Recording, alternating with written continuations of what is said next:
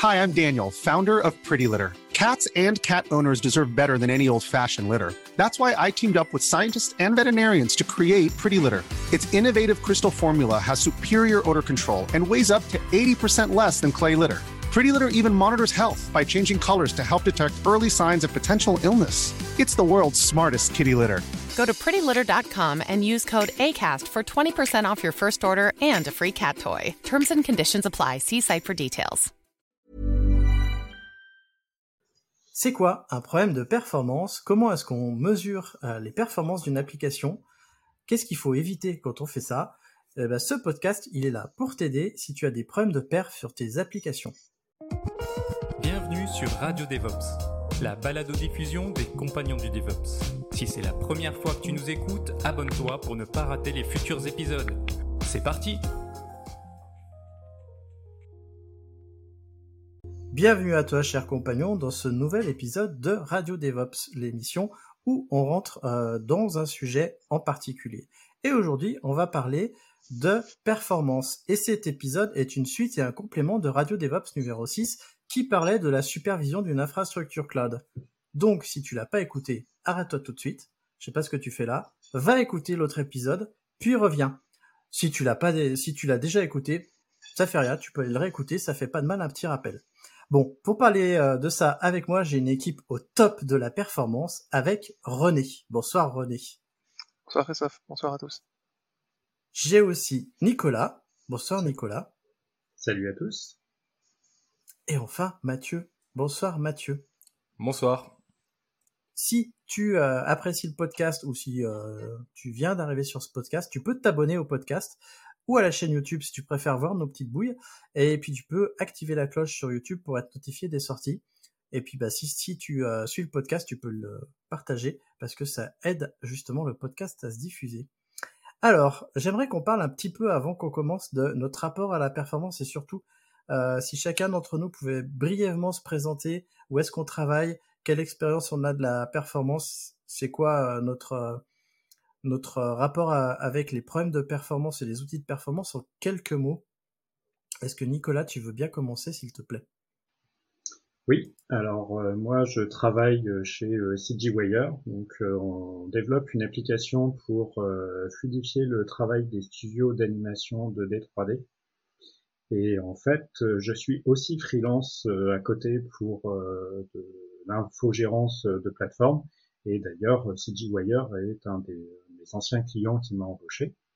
Et euh, mon rapport à la performance, bah, depuis 2001, je travaille sur des infrastructures plus ou moins grosses, avec des, des clients plus ou moins gros, mais avec euh, des infrastructures qui sont aussi pris euh, pas mal de charges.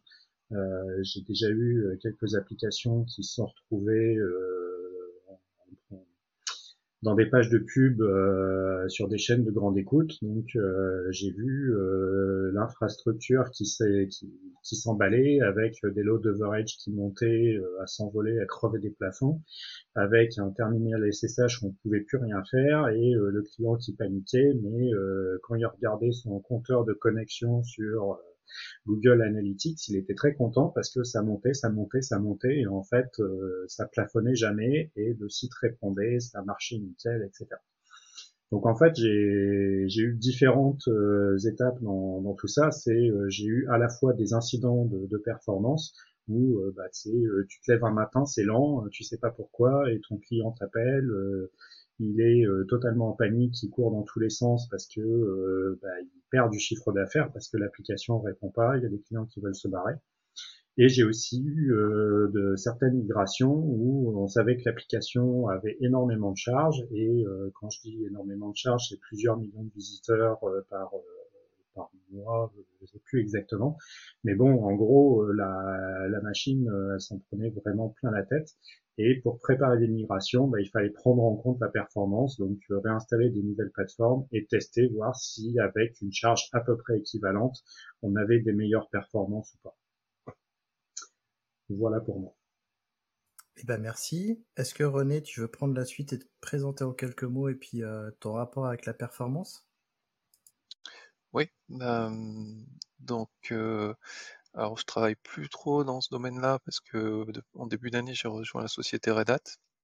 Donc je fais plutôt du développement actuellement sur un produit cloud qui s'appelle OpenStack, pour ceux qui connaissent. Et je pense qu'ils sont nombreux, ceux qui suivent ce podcast doivent connaître. Mais donc oui, moi j'étais plutôt confronté dans mes expériences précédentes où j'étais plutôt orienté Ops, admin admin système et stockage.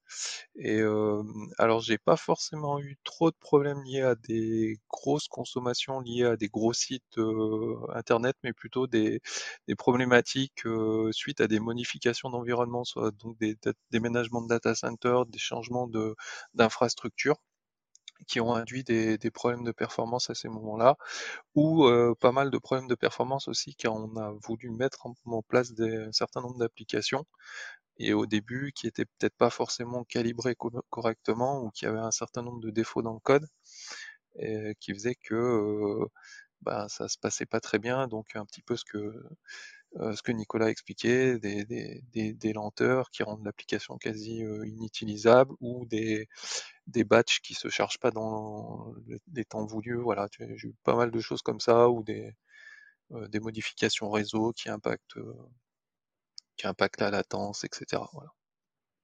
Et Mathieu, à toi euh, de me dire un petit peu ton rapport. Alors, moi, je travaille chez Conto. Je suis SRE chez eux. Donc, Conto, c'est une grosse start-up française, on va dire, dans le domaine euh, bancaire et financier. Et euh, j'ai pas vraiment eu d'énormes problèmes de perf. On va dire, j'ai pas connu dans, ma carrière d'environnement comme Nicolas avec des millions d'utilisateurs par minute ou je sais pas quoi. Enfin voilà, au passer à la télé ou autre. Même si, enfin, aujourd'hui, je travaille quand même dans une grosse start-up avec beaucoup de clients, etc. Par contre, euh, je travaille beaucoup sur des problématiques de perf et euh, notamment sur bah, comment détecter et trouver qu'il y a des problèmes de perf pour euh, les applications du quotidien. Donc, c'est-à-dire pas forcément avec des millions d'utilisateurs, mais après des releases, par exemple, voir les dégradations de performance après la, release d'une application, ou bien voir sur telle fonctionnalité que, les perfs sont pas top. Parce qu'il faut savoir que des services en ligne, bien sûr, il y a l'aspect pic de charge, etc. à gérer, mais il y a aussi l'aspect de la perf au quotidien sur le fonctionnement normal de la plateforme qui est très important pour les clients parce que si c'est lent, bah, le client il va ailleurs, souvent, ça se passe comme ça. Euh, et si c'est très lent, bah, ça plante, hein, ça timeout, etc. ça peut vraiment causer des problèmes sur la plateforme, hein, des bugs applicatifs ou. Et donc moi, c'est plus de la perf sur ces sujets-là, sur vraiment de la perf applicative et sur euh, du monitor. Enfin, on va pas faire la redite du podcast monitoring, mais sur euh, euh trouver les moyens de corriger de la perf, des problèmes de performance, ou même des détecter déjà sur des applications, parfois aussi sur des applications internes. Suis SRE, on fait par exemple du Prometheus ou des outils comme ça, et euh, ces, outils, pourtant qui sont des outils, des outils monitoring, ont parfois aussi des problèmes de perf. Pareil pour Kubernetes, pareil pour des choses comme ça. Euh, et donc c'est aussi travailler sur l'optimisation de, la perf ou de la consommation en mémoire ou des choses comme ça sur ce genre d'outils pour éviter une dégradation des performances ou autre. Eh ben merci. merci. Euh, et moi je travaille chez l'Hydra. Je suis l'un des cofondateurs de l'Hydra qui est un collectif de freelance euh, et d'indépendant. Je suis aussi product owner du coup de Frogit. Et en fait, mon rapport avec la performance, ça a été euh, au début de ma carrière de, de pré-freelance. J'ai été embauché par une startup pour euh, justement, ils avaient un, seul gros dédié chez OVH et en fait leur leur application elle s'écroulait dès qu'ils avaient 200 200 personnes qui se connectaient. Et du coup, mon travail, ça a été de migrer ça sur Amazon Web Services. c'est comme ça que j'ai commencé à faire du cloud dans ma carrière à mettre en place des tests de charge une fois que ça a été fait et, euh, et pour pouvoir suivre euh, justement si ça si ça suivait.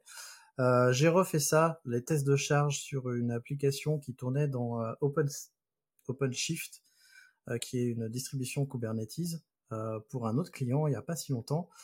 Et euh, là, va falloir qu'on passe au test de charge justement sur Frogit. Et là, je me pose des questions sur comment est-ce qu'on va s'y prendre. Mais moi, je suis un peu plus loin de ça, puisque avec ma double casquette d'entrepreneur, employeur, euh, CTO product owner, je fais beaucoup moins de techniques qu'avant, mais je continue à en faire quand même. Du coup, euh, quand on parle de performance, et comme à chaque fois dans Radio DevOps, on va commencer à, définir un peu de quoi on va parler avant d'en parler. Euh, qui veut bien nous définir un petit peu ce que c'est que la performance ou ce que c'est qu'un problème de performance? C'est lent, c'est ça le problème. Après, euh, la définition, c'est jusqu'où c'est tolérable. Finalement, c'est ça. et d'ailleurs, bah, on parle souvent de SLA, par exemple, sur les services web. Bah, c'est vraiment en lien. C'est sur certains services critiques, on a contractuellement par exemple, un contrat qui est écrit avec le client en disant ton serveur doit répondre en moins d'une seconde ou en moins de 500 millisecondes. Alors souvent c'est pas ça, c'est 99,9% des requêtes doivent répondre en sous 500 millisecondes. Donc c'est contractuel parfois, il faut le savoir. Euh, et euh, on pourra en reparler. Donc il y a déjà cet aspect contractuel bien sûr, et c'est l'aspect euh, bah, si c'est lent même à l'utilisation par les utilisateurs, s'ils se rendent compte que c'est lent, souvent bah, les, utilisateurs ça leur pose des problèmes comme je l'ai dit juste avant, ils peuvent voir ailleurs. Il y a un vrai impact sur la rétention des utilisateurs sur le web, sur des pages lentes ou non. Ça joue beaucoup sur le fait, est-ce que sur le fait que l'utilisateur va changer de website ou non. Euh, donc c'est très important. Après, euh, la notion de performance est aussi euh, extrêmement subjective. Il y a certains sites euh, qui répondent très lentement, mais côté UX, ils ont fait des choses très malines avec un petit sablier qui tourne, et en fait, l'utilisateur va être beaucoup plus patient parce qu'il sait que ça travaille derrière. C'est les barres de progression à la Windows. Ah bah c'est bon, ça travaille, donc tout va bien. Alors que si ça, ça turbine super bien côté back-end, et que d'un point de vue utilisateur, on a l'impression que ça avance pas, les utilisateurs vont dire c'est lent. En fait, c'est pour ça que la, notion de la définition de performance est super importante. C'est à partir de quand c'est lent euh, pour un utilisateur et qu'est-ce qu'on va pouvoir faire et ainsi de suite. Après, il faut vraiment se, méfier des, justement des, sensations. Et du coup, c'est vraiment important euh, d'avoir des, enfin justement des métriques, des choses un peu précises pour définir ça, parce que parce que s'il n'y a pas de choses factuelles, on peut vite partir un petit peu dans tous les sens et ça va être compliqué.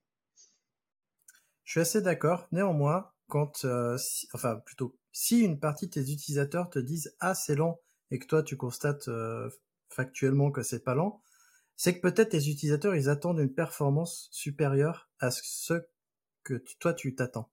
Donc parfois écouter les utilisateurs, c'est bien, surtout quand tu es euh, côté business comme moi, puisque c'est tes clients en fait, tes utilisateurs, donc euh, tu peux pas juste leur dire bah non en fait il faut attendre. Des fois ça marche pas. Donc la performance c'est, euh, si je vous écoute aussi, c'est que l'application elle doit répondre en fonction du besoin utilisateur. C'est ça. Si on va un peu plus dans nos métiers, on travaille tous dans l'infra ici on pourra en reparler, mais une dégradation de la performance cache souvent un problème d'infrastructure ou un problème dans le code. En fait, la performance est aussi importante pour ça parce que ça montre des problèmes dans ce qu'on a fait. Sans parler de l'impact sur le client, souvent les problèmes de performance montrent des mauvaises pratiques, du mauvais code, des, des mauvais patterns, des problèmes d'infra, etc., etc. Je te vois secouer la tête, Nicolas. Oui, parce que tu peux aussi avoir euh, une infrastructure qui est bien préparée, mais qui n'était pas prête à un pic d'utilisateurs euh, non prévu. Donc euh, elle était pas prête. du journal télé tout à l'heure. Euh, oui, mais ce que je veux dire, c'est qu'il n'y a, pas de problème de conception, mais euh, tu as eu beaucoup plus d'utilisateurs que ce que tu avais prévu.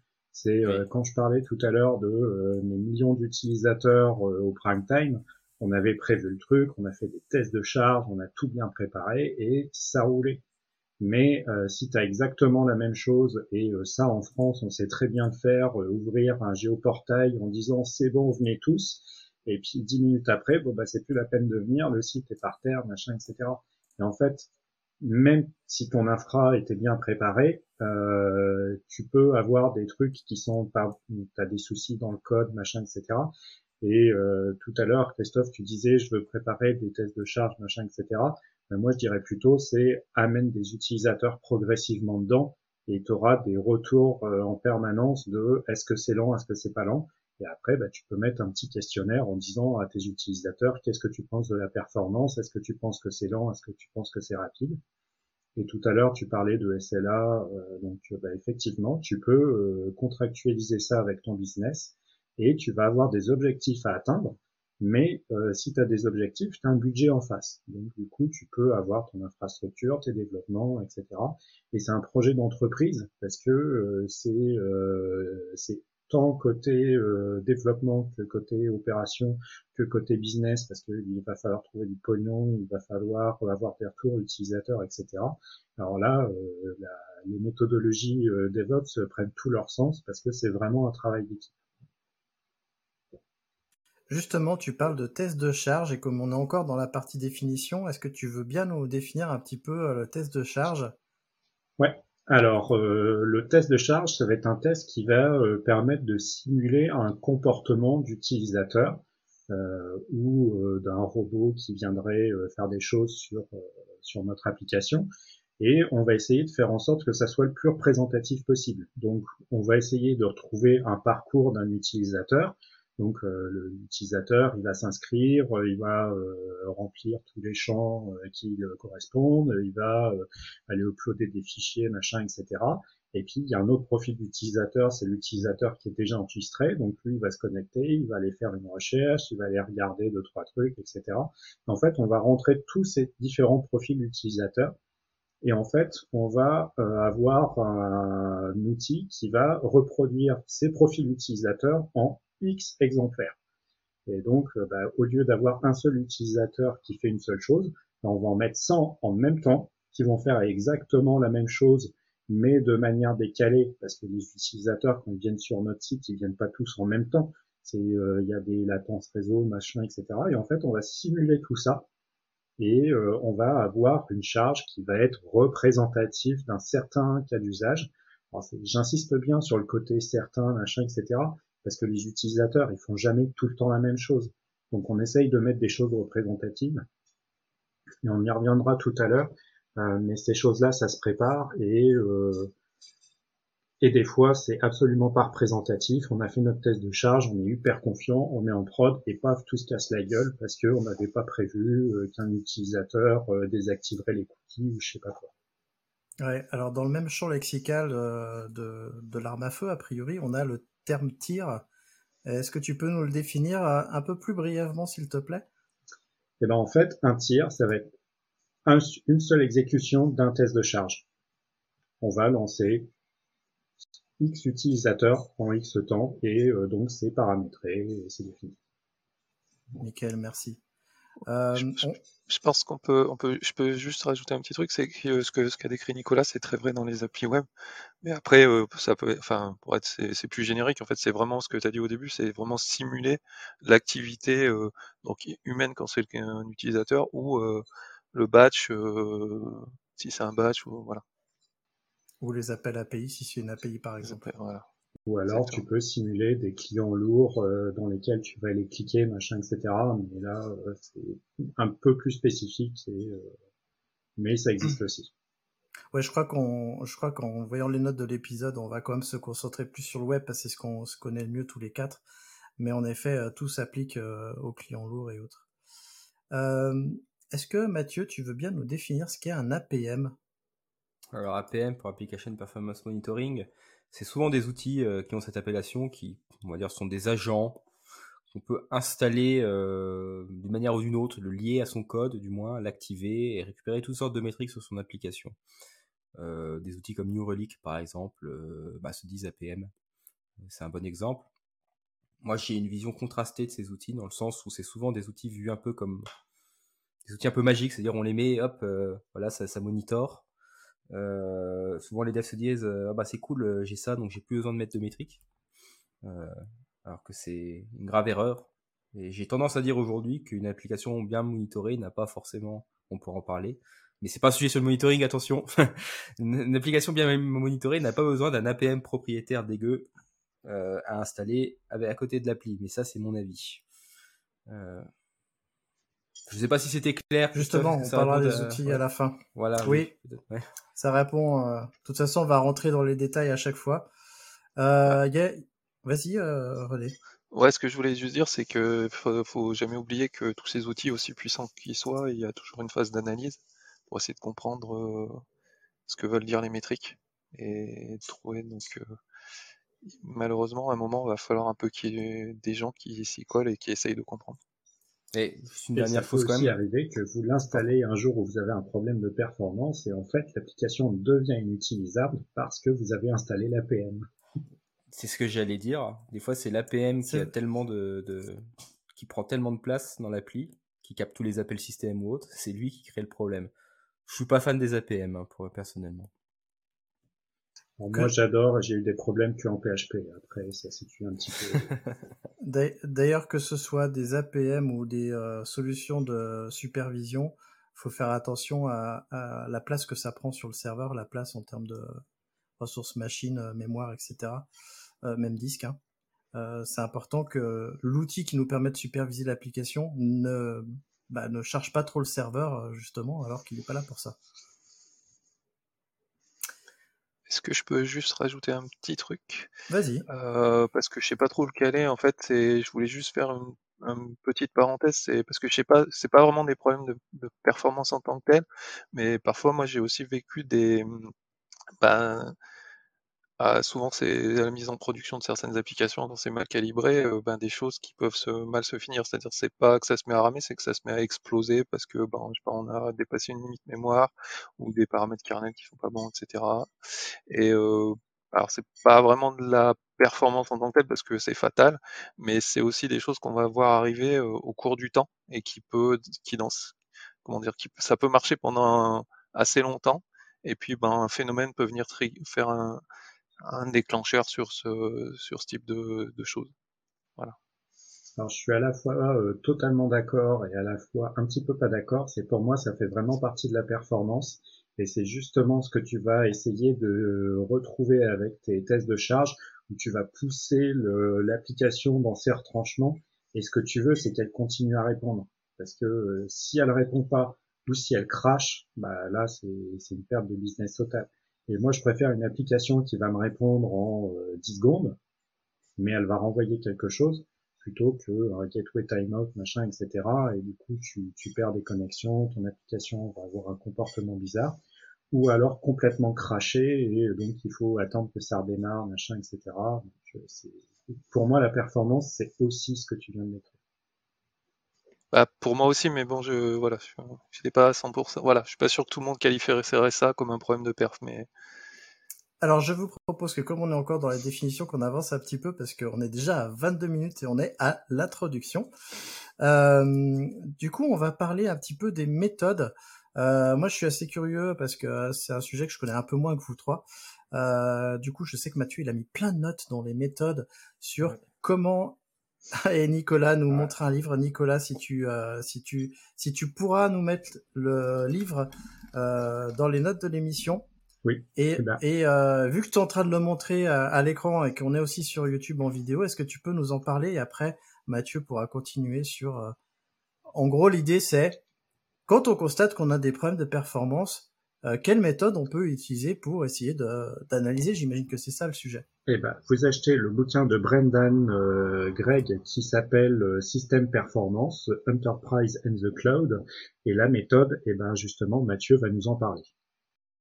C'est ça, donc Brendan Gregg, dieu vivant de la performance dans l'informatique, hein, qui a longtemps travaillé chez Sun, puis chez Netflix, qui a un super blog sur le sujet, souvent euh, très bas niveau, mais c'est vraiment super intéressant. C'est un très très très grand ingénieur. Et il a écrit une méthode en effet, enfin il a inventé, enfin, inventé une méthode, il a défini une méthode qui s'appelle use. Donc euh, use pour le U c'est pour utilisation, donc le, temps qu'un service est euh, travail on va dire, fait quelque chose. S pour saturation, donc la saturation. Finalement, est-ce que mon service va atteindre ses limites ou non? Où est-ce que j'en suis finalement dans l'utilisation de mon service et E pour errors, donc finalement le, le, mon error rate, enfin mon, le nombre d'erreurs que j'ai sur mon application. Donc euh, il a un article sur le sujet, c'est une méthode où il explique en effet sur comment euh, euh, mettre ça en place avec quelques exemples, etc. Des, souvent des exemples très bas niveau. Hein. C'est quelqu'un qui travaille vraiment très proche du hardware parfois ou ce genre de choses. Ça peut aller très très loin, c'est très intéressant. On a une, autre méthode aussi alors déjà, est-ce que quelqu'un veut peut-être euh, reparler de Use et de Man Greg? Parce que c'est vraiment quelqu'un de très important dans le domaine de la perf. Je ne sais pas si quelqu'un veut rajouter quelque chose. Euh, ok, super. Et il y a une autre méthode euh, par, inventée par Grafana, enfin codifiée parce que finalement c'est des, des, choses qui n'ont pas été inventées. On faisait de la perf et du monitoring avant d'avoir le nom de la méthode, qui s'appelle RAID, euh, qui s'inspire un peu de use, mais un peu, un peu différente. C'est une méthode que j'utilise beaucoup. Donc euh, dans RAID, le R c'est pour rate, donc le nombre de requêtes par seconde. Par exemple, sur un serveur HTTP, le nombre d'événements par seconde. E, enfin le E c'est pour errors, donc, comme, comme avant, le nombre euh, de requêtes en erreur ou d'événements en erreur. et le D c'est pour duration, donc le temps d'exécution. voilà, donc c'est quelques, ces deux méthodes, on va dire un peu codifiées, mais finalement qui sont assez proches et finalement, on va dire c'est pas une science exacte hein, la performance. finalement, parce que savoir le nom de la méthode c'est une chance, une chose, savoir quoi monitorer c'en est une autre. Ça, ça vient avec l'expérience aussi. Voilà. Euh, peut-être euh, si quelqu'un veut réagir ou. Bah, je, pense quand même que ce qu'il faut, ce qu'il faut, enfin souvent c'est ce qui a, ce qui a motivé un peu ce, euh, cet épisode, c'est aussi ce qu'on a vu sur les compagnons du DevOps, des gens qui arrivent et qui posent des, des questions par rapport à certaines problématiques de performance. Je pense que le BABA, c'est, enfin le BABA, je sais pas si c'est BABA, mais on rentre vraiment dans le, le DevOps là pour le coup, c'est de mesurer avant de faire quoi que ce soit, c'est d'être capable de mesurer ce qui va se passer et de mettre en place la, euh, une méthode, ce dont parlait Nicolas, pour faire des, des tests de performance et des tirs, quelque chose qui va nous permettre de reproduire. En effet, il est bon de rappeler qu'on ne peut pas améliorer quelque chose qu'on ne mesure pas, et la mesure est un des cinq piliers du DevOps, c'est hyper important. Et justement, la performance, on la mesure, mais aussi on peut provoquer les problèmes de performance. Je vais continuer à laisser la parole à Mathieu. Je, pense que tu es bien là. Oui, bah oui, bah tu parlais des cinq piliers du DevOps. On aime bien les piliers dans l'informatique, hein, parce qu'il y a aussi les trois piliers de l'observabilité. Euh, donc on va éliminer tout de suite les logs. Euh, les logs c'est bien, mais euh, arrêtez de mettre des métriques dans vos logs. Voilà, ça remplace pas remplace pas des métriques ou des traces. Donc on fait pas de la perf selon moi avec des logs. voilà, fin du sujet log. Ensuite on a les métriques. C'est un sujet très important, on en a un peu parlé, mais il faut, monitorer un certain nombre de choses dans nos applications ou sur nos serveurs. On pourra peut-être discuter plus tard de qu'est-ce qu'il faut monitorer, mais, mais, mais voilà, le, nombre d'erreurs, euh, le, temps d'exécution de requêtes HTTP, par statut, le, nombre de réponses par statut code, pour donner quelques exemples sur une API. C'est très important de mesurer pour, comme a dit Christophe, savoir qu'est-ce qui se passe. Si on n'a pas de métrique, on ne sait pas ce qui se passe. Et enfin, on a les traces. Donc les traces, euh, c'est assez intéressant. ça vient en complément des métriques, ça ne les remplace pas. Les métriques sont une vue agrégée finalement de, ce qui se passe sur la plateforme. Nombre d'erreurs par seconde, nombre de requêtes par seconde, temps d'exécution euh, moyen, enfin euh, dire médiane ou des choses comme ça, médian plutôt. les traces, c'est je prends une requête HTTP et je peux voir tout son circuit à travers par exemple plusieurs services, bases de données ou autres, et voir vraiment pour chaque étape où, où j'ai passé du temps au final. Donc c'est vraiment une vue unitaire d'une requête ou d'un événement, là où les logs et euh, là où les métriques, ça va être une vue un peu agrégée euh, via des formules mathématiques. Euh, voilà. En gros, pour schématiser un petit peu, c'est les traces, c'est ce que vous avez dans votre Chrome avec le graphe network où vous voyez toutes les requêtes qui défilent les unes à côté des autres. Et les métriques euh, de performance, c'est quand vous ouvrez votre monitor système, votre OHTOP, vous avez votre CPU, votre mémoire, mais vous savez pas quelle application euh, grignote ces ressources. C'est exactement ça. Si je peux juste me permettre une petite note, euh, juste pour ne, enfin c'est pas nuancé, mais euh, oui les logs c'est pas forcément pour pour la mesure, c'est pas l'idéal, ça c'est sûr.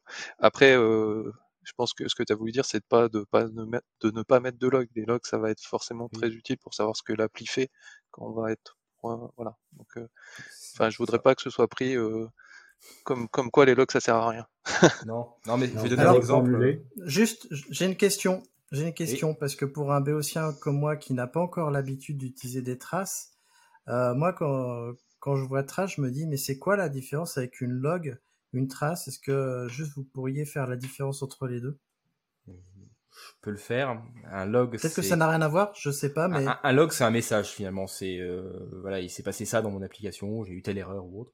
Une trace, c'est quelque chose qui va être euh, initialisé à un moment. Mettons euh, quand la requête arrive sur ton service, ou même initialisé par ton load balancer devant ton service, on va mettre un petit ID en header de ta requête en disant bah voilà, bah, c'est mon ID 1, enfin c'est un, UID, là, pour, le, podcast, on va dire c'est un numéro, c'est ma, trace numéro 1. Et ensuite, dans ton service, tu vas avoir un peu des, checkpoints, des checkpoints à l'intérieur de ton service qui vont enregistrer, ils vont dire, ils vont dire ah bah tiens, ça c'est, euh, par exemple, j'ai fait un appel de données, il a été déclenché par ma requête qui, a été, qui était tagué 1, qui avait 1 en header.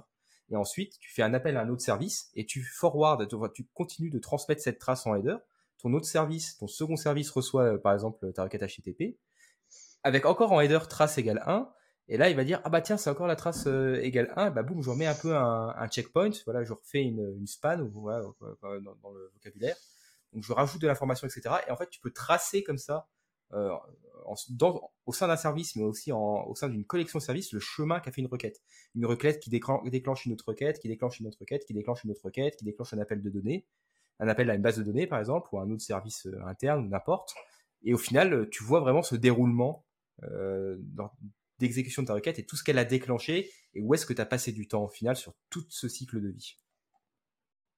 Je sais pas si c'est très clair. C'est ouais, non, c'est une des difficultés avec les systèmes distribués parce que euh, chaque chaque service pourrait avoir son ID euh, à lui et du coup ça va être super difficile de d'arriver à, à, trouver le, le, lien entre une requête qui va passer dans plusieurs services et donc les traces ouais ça va permettre de d'avoir quelque chose qui unifie et avec effectivement un numéro unique et être sûr que ben, de, de, bien voir où elle est passée, dans quel service elle est passée et combien elle a pris de temps. Pour ceux qui seraient... Vas-y, excuse-moi. Non, j'allais dire, pour ceux qui seraient devant un ordinateur pendant qu'ils écoutent ou qu'ils regardent, euh, ils peuvent faire une pause et regarder, j'ai mis dans les notes de l'épisode, l'outil euh, qui est développé par Grafana, donc la suite euh, Prometheus, c'est Tempo. Donc Tempo, il est vraiment fait pour euh, collecter les traces et les visualiser. Donc vous aurez une idée de euh, ce qu'on peut faire avec ces traces-là. Je pense qu'on y reviendra un peu plus en détail quand on abordera la partie outils. Euh, je sais plus où on en est des notes parce que je suis un peu perdu. Et moi, je voulais revenir rapidement sur les logs. Euh, les logs sont quand même importants. Donc, euh, comme le disait Mathieu, euh, faut pas mettre euh, des trucs de performance dans les logs. Par contre, on a dit que dans le use, il y avait le, les erreurs. Et c'est très important d'avoir des logs où vous tracez systématiquement toutes les erreurs que vous avez eues parce que euh, si vous avez des 404, euh, si vous en avez trop sur euh, une URL, c'est un problème. C'est pas juste quelques erreurs par-ci par-là. Il y a un problème quelque part. C'est vous avez des requêtes SQL qui échouent, il faut pouvoir le tracer. Et à contrario, ne tracez pas n'importe quoi. Moi, j'ai régulièrement, je vois, il y a des développeurs qui rajoutent des prints, et du coup, ça pourrit les logs. Et alors là, moi, je, moi j'arrête de regarder parce que c'est inexploitable. Il y a l'écran qui défile. Euh, T'as beau avoir une connexion fibre, tu vois rien passer euh, là-dedans. Et c'est justement, c'est là où c'est important d'avoir des logs euh, bien formés, avec le bon contenu, avec euh, la, bonne pertinence, parce que vous allez les voir défiler. Et, euh, et puis bah, le humain, il sait très bien travailler, il va récupérer, enfin il va repérer les occurrences et va dire oh ça c'est bizarre et vous allez regarder et vous allez vous dire, ah bah oui, bah tiens, c'est cette erreur-là, elle est quand même assez fréquente. Et là, vous allez faire du bread dans les logs, machin, etc. Mais euh, vous aurez une piste de euh, où aller chercher. Alors, juste très rapidement sur ça pour finir sur la partie log. Euh, le, moi, la grosse distinction que je fais, c'est les métriques servent à détecter le problème. Donc, par exemple, mon endpoint HTTP slash Toto, euh, il sort plein d'erreurs 500. Et ensuite, le message associé à ces erreurs 500, là, c'est un log mais on met pas une alerte pour moi sur un log. L'alerte, le, problème vient d'abord de la métrique, mon error rate, voilà mon, mon, ratio d'erreur, etc., qui me montre que j'ai un problème. Et ensuite j'ai les logs avec le détail là, euh, euh, avec un vrai message d'erreur, une stack trace selon, selon votre langage, euh, bref, un truc avec du détail. Et éviter de faire comme Nginx et de mettre des, en gros des métriques dans les logs et ensuite vous devez parser ça pour sortir de la perf. dans notre métier, on est très, enfin, on est très orienté infra, donc les métriques système, souvent elles sont connues, on pourra peut-être en parler aussi plus tard. Euh, enfin la RAM, le CPU, euh, les limites, euh, nombre de fichiers ouverts ou autres. Ce qui est très important, c'est les métriques applicatives également. Bah, c'est ce qu'on dit juste avant, il faut vraiment des métriques dans vos applications. C'est que comme ça que vous verrez qu'il y a des problèmes. on, parle souvent, de monitoring. Enfin voilà, voir faire de la perf sur une application sans avoir des métriques dans cette application, mais en essayant de la regarder depuis l'extérieur, c'est très compliqué. On a besoin de savoir ce qui se passe vraiment à l'intérieur, et ça, ça demande du code à l'intérieur de l'application. Bah, juste, je vais rebondir. En effet, c'est important euh, de faire de la de la performance à partir du moment où vous avez mis en place un outil de supervision. C'est pour ça que je vous ai envoyé sur l'autre épisode de podcast avant, parce que vous pourrez pas faire de performance si vous n'avez pas de métrique. C'est pas possible. Et les deux euh, vont être complémentaires.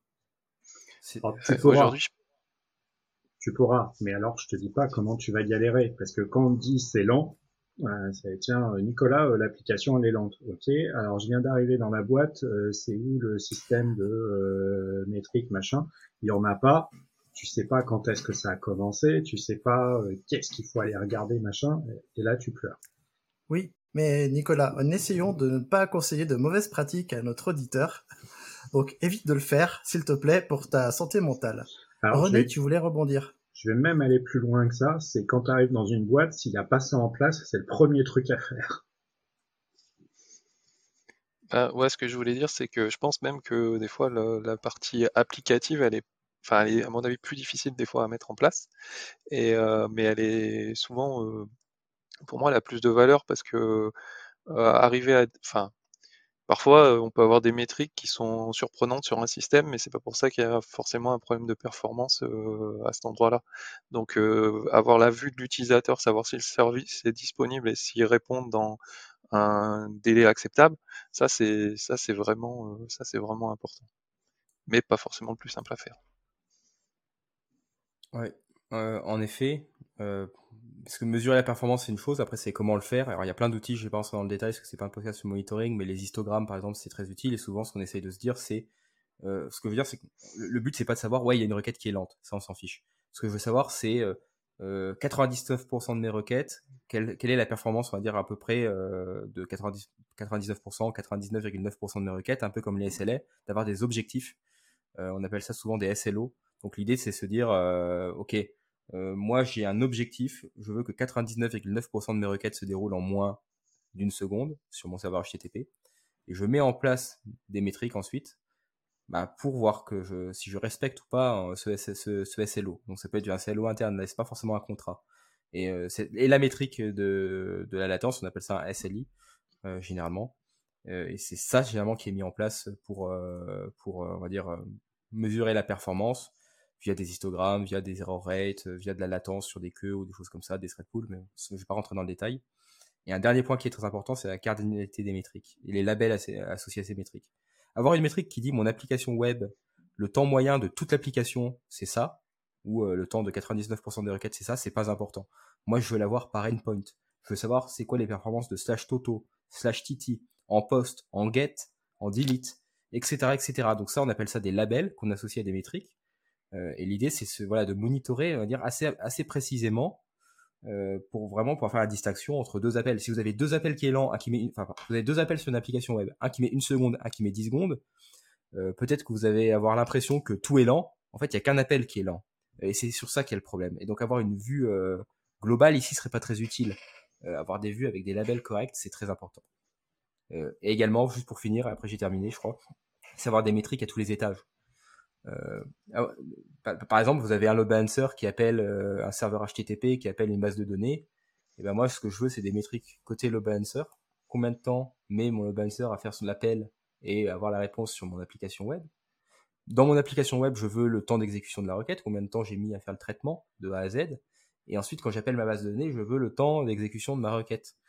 Euh, et c'est cette chaîne de métriques qui est très importante parce que quand vous avez un problème comme ça, vous voyez exactement immédiatement où est le problème. Parce que parfois, si vous avez juste des métriques à un endroit, mais en fait, parfois c'est lent avant. C'est-à-dire, euh, vous n'êtes pas encore entré dans la, mesure en quelque sorte. Donc, c'est important d'avoir des, voilà, ces métriques à tous les étages pour pouvoir très facilement voir à partir d'où finalement dans votre chaîne de, d'appel ou dans votre code le problème apparaît. Euh, voilà je vais revenir sur ce que tu disais sur les histogrammes. En fait, c'est vraiment important d'avoir des graphes parce que, euh, encore une fois, c'est plus ça sera simple, plus vous irez vite. Et moi, j'ouvre euh, mon dashboard avec toutes mes métriques et puis euh, je mets une plage de temps plus large parce que si on me dit que ça a eu lieu entre 14 et 15 heures, eh ben, je vais mettre mes données sur 24 heures. Puis je vais regarder et puis je vais, faire, je vais faire défiler sur mon écran tout, tout, tout, tout, tout. Puis je vais regarder où est-ce qu'il y a des pics. Et en fait, euh, si vous avez toutes les métriques, euh, système, réseau, machin, etc., vous allez retrouver les pics. Et euh, des fois, vous aurez des graphes qui seront plats parce que bah, cette métrique système, elle bouge pas. Le, la mémoire, elle est constante, donc ça veut dire que c'est pas un problème de mémoire. Le CPU, il monte et puis il y a une crête. Bah là, c'est peut-être un début de piste. C'est et en fait, vous allez faire défiler tous vos graphes comme ça et ça va être une aide pour trouver le petit truc qui, euh, le petit grain de sable dans votre euh, dans votre engrenage et euh, ça va pas résoudre votre problème, mais ça va vous donner une piste de où creuser plus tard. Ouais, je suis complètement d'accord avec ça. Un autre exemple que j'ai en tête, que j'ai vu récemment, c'était un problème de lenteur sur une application. En fait, on voyait vraiment, et ensuite il s'est résolu, et en fait, on voyait vraiment dans, dans l'autoscaling, en fait, des applications, qu'il y avait des nouveaux nœuds qui étaient créés, etc. Mais le temps qu'ils arrivent, bah, c'était un peu plus lent que la normale, et ensuite, bah, ça rebaisse parce que la plateforme a fait son, son travail. Et euh, finalement, juste un point sur l'alerting, sur quoi alerter, bah, je l'ai un peu dit, on alerte sur des métriques, on n'alerte pas sur des logs, on n'alerte pas sur des traces. Euh, et surtout, euh, le but, c'est d'alerter avant que les problèmes deviennent, de perf deviennent des vrais problèmes. Vous avez un endpoint HTTP qui passe de 0,5 secondes, on va dire le P99, donc en gros votre 99% euh, des requêtes s'exécutent en 0,5 secondes ou moins, et d'un coup ça passe à 1 seconde 5, bah ouais, l'application elle fonctionne encore. C'est pas encore un problème. C'est lent, c'est un peu plus lent, vous n'avez pas de downtime. Mais en fait, il faut pas laisser le problème euh, se dégrader, il faut comprendre ce qui s'est passé, et pourquoi, par exemple, après une release d'une application, bah, j'ai fait x2 en perf, même si l'application est toujours utilisable, la perf c'est un travail au quotidien au final. C'est pas un truc qui se fait que quand on a des incidents, ou que quand on a des problèmes, parce qu'en fait là c'est déjà trop tard. Et donc il faut pouvoir vraiment voir, avoir, avoir cette culture de la perf et l'avoir euh, au cours du temps, voilà, monitorer au cours du temps et alerter dessus euh, pour voir des dégradations en fait. Et pas attendre qu'on arrive à des perfs dégueulasses euh, pour se dire ouais il y a un problème, il faut qu'on investisse du temps. Parce que là vous allez en plus y passer beaucoup beaucoup de temps. Et d'ailleurs, par rapport à ça, euh, je vais en parler rapidement, mais c'est Elasticsearch euh, que j'utilise pas du tout, mais je sais que dans les solutions Enterprise, euh, il y a la possibilité.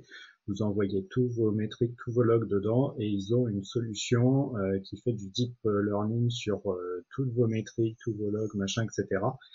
Vous le rentrez en fonctionnement nominal, le truc il apprend, et quand il y a des incidents, vous le notifiez. Et au bout d'une certaine période d'apprentissage, le truc va vous faire votre monitoring automatiquement. Et dès que vous aurez des problèmes de performance, hein, il va vous alerter. Vous pouvez cocher une case dans le bingo bullshit. Ouais. En parlant de cocher des cases, je vois que toutes les cases de Mathieu sont cochées. Et euh, René, tu avais plein de plein d'autres petites choses à nous dire. Est-ce que tu veux prendre la suite? Euh, ouais, bah, je peux je peux dire, euh, bah, souvent ce qu'on voit et on l'a vu un petit peu sur, euh, des fois des messages sur le le forum des compagnons, c'est des gens qui, en gros qui veulent, déjà modifier du code avant de vraiment avoir mesuré, ce qui se passe en fait. Euh, je pense que voilà, ça rejoint ce que je disais au début ou ce qu'on a tous dit. C'est vraiment première chose, c'est mesurer et de se faire euh, quelque chose où on peut voir que ce qu'on va faire, si ça, si on a, si on, on influe dans le bon sens ou, ou pas quoi.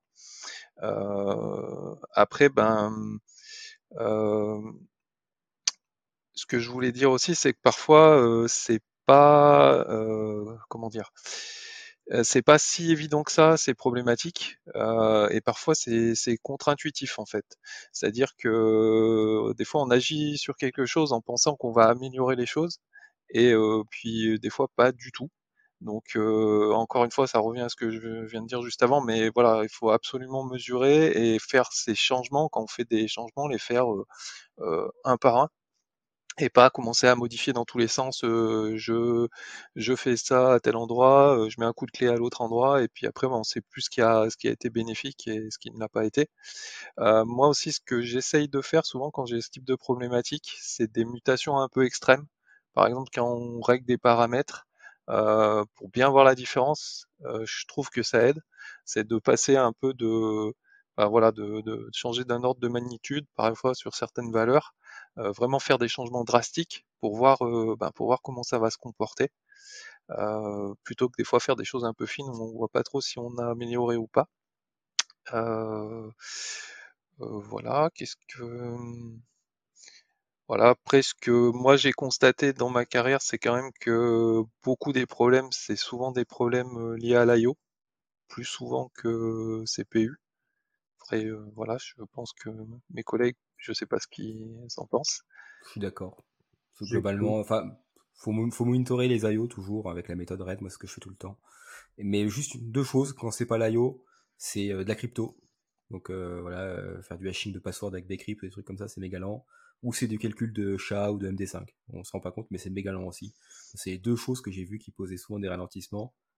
des algos pourris, ça arrive aussi. Hein. On pourrait parler de complexité aussi dans ce podcast, mais voilà, c'est tout. Enfin, de, algorithmique, on va dire, mais, euh, attention à tout ce qui est, je dirais, euh, euh, IO, mais crypto, tout ce qui est cryptographique et, et hashing, c'est super lent, très souvent. Ça tombe bien, c'était mon point suivant en fait. C'est que, enfin moi, ce que j'ai vécu jusqu'à maintenant, c'est, enfin souvent les gros gains de performance, ils se font très souvent sur l'appli. Enfin moi, j'ai un peu cette règle-là. Je, je dis c'est un 80-20, c'est-à-dire que euh, les 80%, ça va être en changeant ce qui se passe dans l'appli, en l'améliorant. Et justement, les notions de complexité, elles sont importantes. Euh, réduire la complexité algorithmique, à un moment, ça, va vraiment produire des, des effets assez euh, importants sur les performances. Et après, ben, le hardware, ça peut être une solution, mais c'est souvent que 20% euh, de ce qu'on peut gagner, parce qu'il y a alors après, on peut en mettre beaucoup, mais ça a, des, ça a toujours une, des limites si l'algo est pourri ou si la requête, euh, euh, la requête qu'on fait par exemple sur une base de données, elle est vraiment très mal optimisée ou voilà, pas d'index, ce genre de choses, des, des, des choses assez basiques. Euh, bah, on peut rajouter beaucoup de hardware, mais ça ne vaudra jamais de mettre un index sur, sur, sur sa base de données. Quoi. Attends, je vois Nicolas, Nicolas il va craquer, la tête frénétiquement. Il va, il va, il va, qui se passe? C'est euh, ce que je dis systématiquement aux développeurs, c'est essayez pas de résoudre des problèmes euh, de votre applicatif avec des solutions infrastructure. Donc si tu as des problèmes de performance, c'est pas en mettant un, truc qui va te faire du cache, c'est pas en mettant une machine plus grosse, c'est pas en mettant plus de RAM, c'est pas en mettant plus de CPU. C'est euh, tu vas d'abord regarder pourquoi ta requête SQL elle marche pas. Ah bah il manquait un index. Ah bon bah d'accord. Bah ouais mais c'est ce que j'ai dit me semble. Il me semble aussi que c'est ce qu'il a dit. C'est ce que, ce que j'ai compris. pas entendu comme ça. C'est ce que j'ai compris, moi. Bon, bah, autant pour moi. J'ai compris comme ça. Ouais. Bon bah je suis d'accord. Non mais moi j'ai entendu. Après j'ai rajoutes... ce que si je te refais, je te refais très rapidement, j'ai dit que 20% des gains ça pouvait être sur le hardware, mais que les gros gains c'était sur l'applicatif. Et donc euh, côté côté DB mettre un index. Ouais, quand j'entends un, un, développeur qui dit c'est un problème de hardware, on va rajouter des ressources, ça me fait peur. Donc désolé, j'ai paniqué. N'écoutez pas vos développeurs quand ils vous disent euh, il faut une machine plus grosse. D'abord, allez voir votre euh, APM, votre, vos traces, vos et euh, allez dire aux développeurs tiens, et si on se mettait ensemble tous les deux et qu'on regarde ensemble, est-ce qu'on peut améliorer ça? Est-ce qu'on peut améliorer ça? Et comme ça, l'Ops et le Dev ils travaillent ensemble parce que c'est le mouvement DevOps qui est comme ça. Exactement, c'est Si ton développeur est pas content et ne veut pas, tu vas voir ton comptable et tu lui dis on va multiplier la facture d'infrastructure par deux. Est-ce que tu es d'accord? Est-ce que on a fait le tour des méthodes? Parce que je vois que le temps avance quand même, on est à 50 minutes. Et est-ce qu'on peut passer à la section incident? Je, voulais juste finir un tout dernier petit point. Euh, c'était, euh, excuse-moi, euh, c'était vraiment attention aussi au phénomène de latence. Moi, j'ai vu pas mal de choses où, par exemple, des développements qui se font avec, par exemple, une base locale avec une très bonne latence. Du coup, ça se passe plutôt bien, ça marche bien. Et euh, ben, du coup, quand on déporte la base, euh, la latence, euh, pour différentes raisons, peut, peut changer assez de manière assez importante. Et du coup, ça peut, ça peut induire ben, des gros problèmes de performance. Et les problèmes liés à la, à la latence, souvent, c'est assez compliqué à, à, fixer. La machine du développeur est en SSD, l'intégralité de la base est en cache en RAM. Enfin, voilà, attention à ça. Eh ben, merci pour cette précision. Here's a cool fact. A crocodile can't stick out its tongue. Another cool fact, you can get short-term health insurance for a month or just under a year in some states. United Healthcare short-term insurance plans are designed for people who are between jobs, coming off their parents' plan, or turning a side hustle into a full-time gig. Underwritten by Golden Rule Insurance Company, they offer flexible, budget friendly coverage with access to a nationwide network of doctors and hospitals. Get more cool facts about United Healthcare short term plans at uh1.com. Hi, I'm Daniel, founder of Pretty Litter. Cats and cat owners deserve better than any old fashioned litter. That's why I teamed up with scientists and veterinarians to create Pretty Litter. Its innovative crystal formula has superior odor control and weighs up to 80% less than clay litter. Pretty Litter even monitors health by changing colors to help detect early signs of potential illness. It's the world's smartest kitty litter. Go to prettylitter.com and use code ACAST for 20% off your first order and a free cat toy. Terms and conditions apply. See site for details. Eh ben, on va pouvoir parler des incidents. Et puisqu'on. Alors, quand on a un incident de performance, qu'est-ce qu'on peut faire Mais avant, Euh, qu'on commence, il est bon de rappeler qu'on a fait un épisode de Radio DevOps sur la production, l'exploitation les astreintes en informatique où on a parlé beaucoup d'incidents. Et on a une émission avec René, euh, une libre antenne qui s'appelle Raconte-nous tes gros échecs où on raconte des histoires de production et des incidents de production. Donc si ça t'intéresse, viens nous voir en live et viens nous raconter des trucs. Avant justement de vous laisser la parole, euh, parce que je parle pas beaucoup ce soir, je vais vous raconter, je vais vous faire un retour d'expérience sur un problème de perf qu'on a eu il y a pas si longtemps que ça sur Frogit. Euh, donc euh, Frogit c'est une usine logicielle. On avait notre GitLab qui était un peu lent, je trouvais. J'ai demandé à mes collègues, ils me disaient bon non, mais non. Sauf que moi j'avais bien constaté qu'il était lent puisque j'y passe vraiment beaucoup de temps. Et euh, du coup je me dis mais qu'est-ce qui se passe? Donc là, évidemment, je vais voir mes métriques, je vais voir mes logs, et je vois en effet que ma CPU et ma RAM n'est pas trop utilisée. Je me dis, mais qu'est-ce qui se passe? Et là, je vois mon disque qui est plein à 100%, mais pas tous mes disques. Mon disque qui contient mes backups. Donc évidemment, la solution pouvait continuer sans aucun problème. Et là, par contre, euh, je monitorais pas euh, mes process. Je me suis connecté au serveur. Oui, je sais, c'est pas bien, mais je me suis connecté au serveur. Et là, j'ai vu qu'en effet, mes process de backup, ils s'accumulaient depuis quelques jours. Et euh, ils avançaient très lentement en fait. Ils avançaient très très lentement parce que quand il y a un process de backup qui arrivait jusqu'à la fin, il libérait les backups, etc. Sauf que comme le disque était plein à 100%, bah, les process ils se sont accumulés. la première chose que j'ai fait, c'est supprimer les anciens backups, c'est killer euh, les process qui étaient trop lents. La deuxième chose que j'ai fait, c'est ouvrir une petite carte pour dire attention, il faudrait qu'on mette un timeout sur notre processus de backup. Il faut aussi qu'on augmente la taille de notre disque de backup parce que c'est important là. Et euh, du coup, on a, j'ai fait des actions correctives sur place.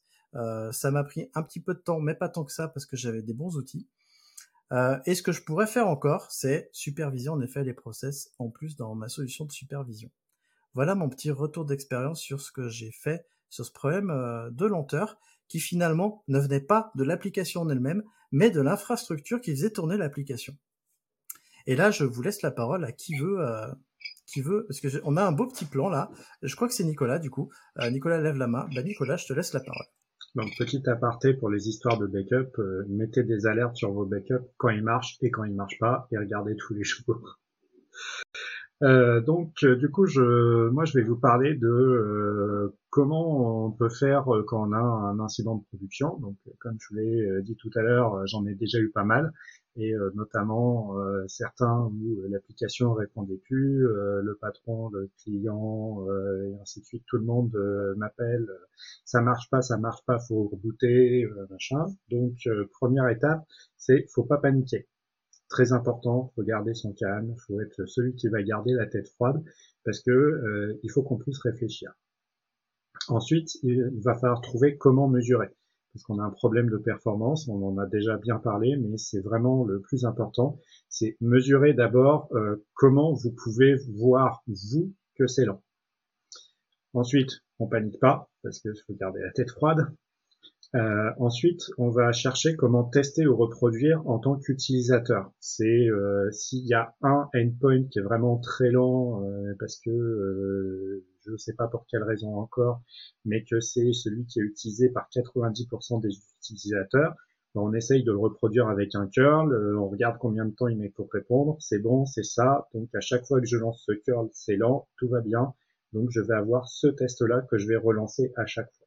Donc on garde toujours son calme, c'est très important, surtout quand le chef vient euh, derrière votre dos pour vous dire faut rebooter, faut rebooter, faut rebooter, je gère.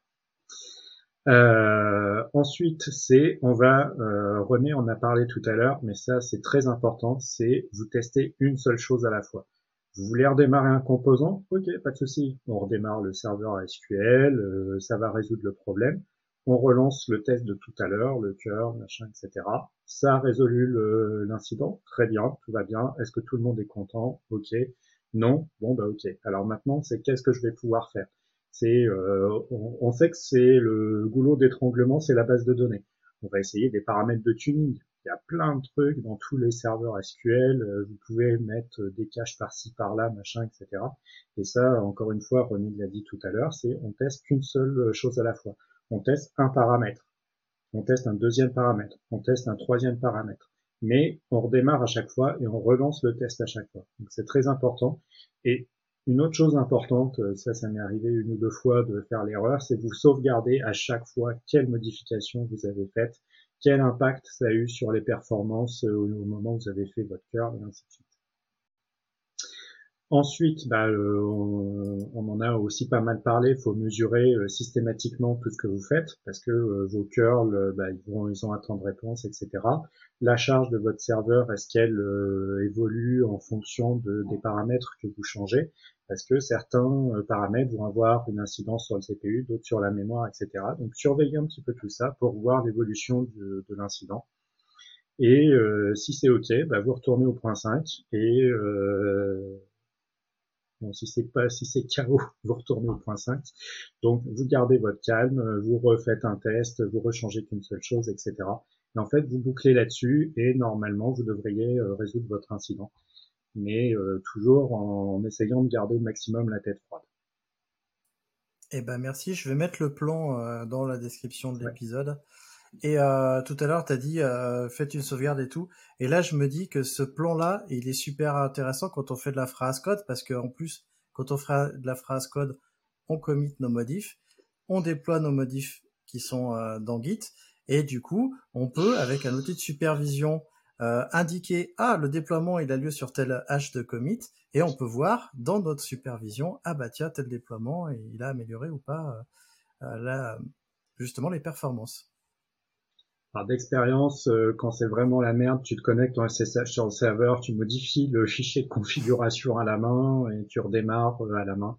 Sauf si effectivement tu as désactivé euh, le, truc qui te permet de de pouvoir déployer des choses à la main. Et d'ailleurs, ça aussi, c'est un truc important, c'est quand vous avez 300 frontaux qui vont porter votre votre application, euh, déployez pas les changements sur tous, essayez de trouver une solution pour faire des tests sur un, serveur d'application isolé. Comme ça, vous allez redémarrer que celui-là et il n'y a que vous qui allez atterrir sur celui-là. Euh, si c'est pas un problème de charge avec du nombre d'utilisateurs, mais vraiment une seule euh, requête. Donc, Alors, ouais. c'est vrai que ça fonctionne ce que tu dis dans un contexte VM serveur, mais dans un contexte euh, image immuable euh, slash euh, Docker slash Kubernetes, c'est pas vraiment adapté. Comment ça? Ça dépend en fait le contexte dans lequel vous êtes. Ouais, ça marche aussi sur Cube. sur Cube. Oui, c'est possible. en fait, le, le maître mot de tout ça, c'est il faut isoler, il faut réussir à isoler le problème, tester le problème. Et c'est vrai que là, ça transpérait pas dans le plan que euh, je vous ai mis, mm. mais en gros, vous allez faire un espèce d'arbre de diagnostic. Vous allez dire il y a de fortes chances que ça soit ce problème-là. Donc vous allez poser des hypothèses, ça peut venir de là, de là, de là, de là, et ainsi de suite. Et vous allez dire euh, bon bah pour tester ça, comment est-ce que je peux faire? Donc euh, et puis vous allez tester, et puis vous allez rayer au fur et à mesure les hypothèses pour arriver euh, à celle qui faut espérer sera la bonne. Et puis bah, si ça marche pas, bah, vous recommencez à zéro jusqu'à trouver. Et des fois c'est sans fin parce que parfois moi ça m'est déjà arrivé je vois quelle, est l'application qui pose le problème, on rajoute de l'AKPA, on rajoute des instances, etc. Et en fait, euh, bah, cette application va mieux, mais l'application derrière cette application commence à tomber aussi. Parce que forcément, la charge se déporte, en fait. Donc c'est assez marrant. Euh, mais bon, c'est comme ça. Et sur les métriques, bah voilà, mesurer, comme disait Nicolas, mesurer, mesurer, mesurer. pensez-y avant l'incident. Quand vous créez à la création d'un nouveau service, dites-vous, ok, un jour, j'aurai un problème de perf dessus. Je le sais, c'est sûr, ça arrivera. Mettez les métriques, et euh, si vos devs ne veulent pas mettre de métriques, bah, vous les mettez d'astreinte sur euh, leurs applications et euh, vous allez voir, en un mois, bizarrement, bah, vous aurez des métriques. Donc, faites participer tout le monde à la résolution d'incidents. Ça permet de responsabiliser et, les gens se rendent compte aussi de pourquoi, des fois, les ops, ou même pas que les ops, pour moi, ça doit être un truc partagé finalement, c'est une sorte de métrique. Responsabilité partagée mm. demande l'ajout de métriques sur les applications. Ah après, après c'est vrai que parfois c'est effectivement non trivial parce que des fois ça peut être enfin, relativement simple, mais parfois surtout dans les systèmes distribués, euh, ce que tu dis, euh, tu touches euh, le service A et puis ben effectivement c'est le service B après qui se met à déconner et parfois c'est vraiment compliqué. C'est les pires problèmes, hein, le problème de ah. de toute façon pour moi. Il y a aussi un cas que j'ai pas évoqué et ça, ça arrive relativement souvent. C'est c'est lent, on sait pas pourquoi. On regarde, c'est le process PHP, Java, Ruby, Python qui prend tout le CPU. Vous essayez de faire un restart. Si ça résout le problème, tant mieux. C'était un cas à la marge. Par contre, si jamais ça se reproduit un jour, là, il faut vraiment chercher pourquoi ça se reproduit Et c'est là où il faut vraiment garder la tête froide parce que euh, votre business, il va venir, il va vous dire, ouais, c'est pas possible, faut redémarrer. C'est non. C'est faut pas redémarrer. Là, il faut qu'on identifie pourquoi ça, ça se, ça s'est reproduit. Parce que ça s'est produit une fois, ça s'est produit une deuxième fois, ça va se reproduire une troisième, quatrième, une cinquième. Et la solution, c'est pas redémarrer. Parce que c'est pas, c'est pas viable. Euh, sauf si vous avez des systèmes où vous pouvez faire tourner les instances machin, mais, mais c'est complètement foireux. C'est tu mets un cron tous les jours qui redémarre, c'est ça la solution au problème de terre. Exactement. Ça, ça peut régler les problèmes des fois. Ah bah comme justement... vous ne l'avez pas, euh, la vidéo, c'était totalement ironique. Hein, euh, ne le faites pas. oui. Euh, justement, puisque tout à l'heure, tu as parlé de reproduction d'incidents, qui veut nous parler justement d'une méthode de reproduction d'incidents et de test de performance? Moi, je veux bien en parler, mais pas Encore, pour Nicolas? Eh ben, ah. on va laisser Moi, je... la parole à Mathieu avant que Nicolas ouais, prenne je, la parole. Je, je vais pas dire grand-chose, en fait. C'est pour dire que je suis incompétent en faisant ça, donc je suis vraiment pressé d'écouter Nicolas, parce que pour moi, le test de perf, c'est super compliqué. Souvent, c'est sur des données euh, qui sont très peu semblables à la prod. Ça, c'est le truc classique. Hein. On fait un test en staging ou autre, on arrive sur la prod et les jeux de données en base, ils sont complètement différents. Il y a des aspects légaux euh, sur euh, prendre, prendre, des données de prod et les mettre en staging ou autre pour faire des tests de perf, faut anonymiser, c'est tout un process, etc., etc. Euh, c'est aussi compliqué parce qu'on n'a jamais exactement la même chose en staging qu'en prod. On va tester juste un bout précis de la plateforme sur un test de perf. Ah, une prod, c'est beaucoup plus vaste souvent. Je vais raconter différentes choses du coup. Et moi, je, je, suis très mauvais à ça. Et, en fait, bah, tu vas sûrement parler. Moi, j'ai l'impression que la seule vraie solution, c'est de faire le test de perf en prod. Je sais pas faire des tests de perf pertinents euh, en staging. Moi, je sais pas je comment faire sur disait, je vais faire demain. Je justement, je vais parler de tout ça. Euh, donc, effectivement, il y a plusieurs cas. C'est euh, moi, les cas que j'ai eus, c'était principalement euh, soit de l'optimisation. Donc là, tu fais tes tirs en prod, et tu le fais dans une fenêtre où il y a moins d'utilisateurs parce que tu vas balancer tes tirs, tu vas écouler la plateforme, tu vas redémarrer euh, les services avec tes optimisations, etc. Donc euh, faire ça en prod, c'est toujours compliqué, mais c'est le meilleur moyen d'avoir une plateforme ISO avec euh, tout ce que tu décrivais. En plus, tu as des utilisateurs en parallèle, donc c'est bien, ça charge encore plus ton cerveau. Et l'autre solution, l'autre cas où j'ai eu besoin de le faire, c'était quand je prépare une migration. Donc en fait, euh, la plateforme sur laquelle je faisais mes, mes tests de performance, c'était la future prod. Donc l'anonymisation des données, en réalité, je m'en foutais un petit peu. Par contre, ce que tu dis, c'est vraiment intéressant et important parce que, euh, comme on en a déjà parlé euh, pas mal de fois, c'est vous aurez des problèmes de perte. Donc préparez les choses en amont. Donc euh, faites euh, au fur et à mesure que vous développez votre application ou vous rajoutez des trucs, etc. Faites un script qui permet d'anonymiser votre base de données, qui permet d'extraire certains morceaux de l'application, euh, enfin certaines données euh, d'un utilisateur, d'un client, machin, etc. pour le donner à un développeur de manière totalement anonymisée. Comme ça, il va pouvoir débugger sur sa machine le truc et ce script d'anonymisation, vous pouvez l'utiliser pour monter une plateforme de performance. Donc, une plateforme de performance, c'est quoi? C'est une plateforme qui ressemble à la prod, alors avec euh, des euh, dimensions réduites, avec euh, moins de machines. Alors ne mettez pas une seule machine si vous en avez 10 en prod, essayez d'en mettre une, deux, trois avec des ressources plus petites, machin, etc. Mais vous essayez de mettre un truc qui va ressembler à la prod. Et comme ça, quand vous allez balancer euh, 3000 utilisateurs, vous ferez des projections en vous disant bah, sur la prod, ça sera 30 000 utilisateurs simultanés. Euh, et après, du coup, la méthode, c'est quoi? Donc, euh, le, plus important, c'est préparer ces outils. Donc, euh, on va choisir un outil qui va faire des tests de perf. Donc, moi, j'ai beaucoup utilisé Gatling. C'est un truc qui est écrit en Scala, donc qui va paralléliser vos requêtes et qui va bourriner. Et avec un poste de développement, ça suffit largement. Euh, pensez à la bande passante, parce que si vous faites ça derrière un modem 56K, euh, le goulot d'étranglement, ça sera votre machine. Donc vous prenez euh, une machine chez le même cloud provider que vous avez, vous vous assurez qu'il y a suffisamment de bande passante, ainsi de suite, et vous préparez votre test. Donc votre test, euh, vous allez euh, créer un scénario.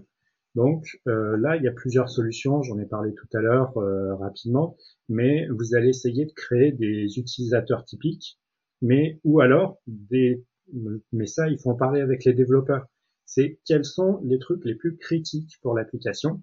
Moi j'avais un de mes clients c'était ce qui écroule mon site c'est le crawling Google Donc il, m'a dit c'est telle page, telle page, telle page. Donc j'ai récupéré les pages.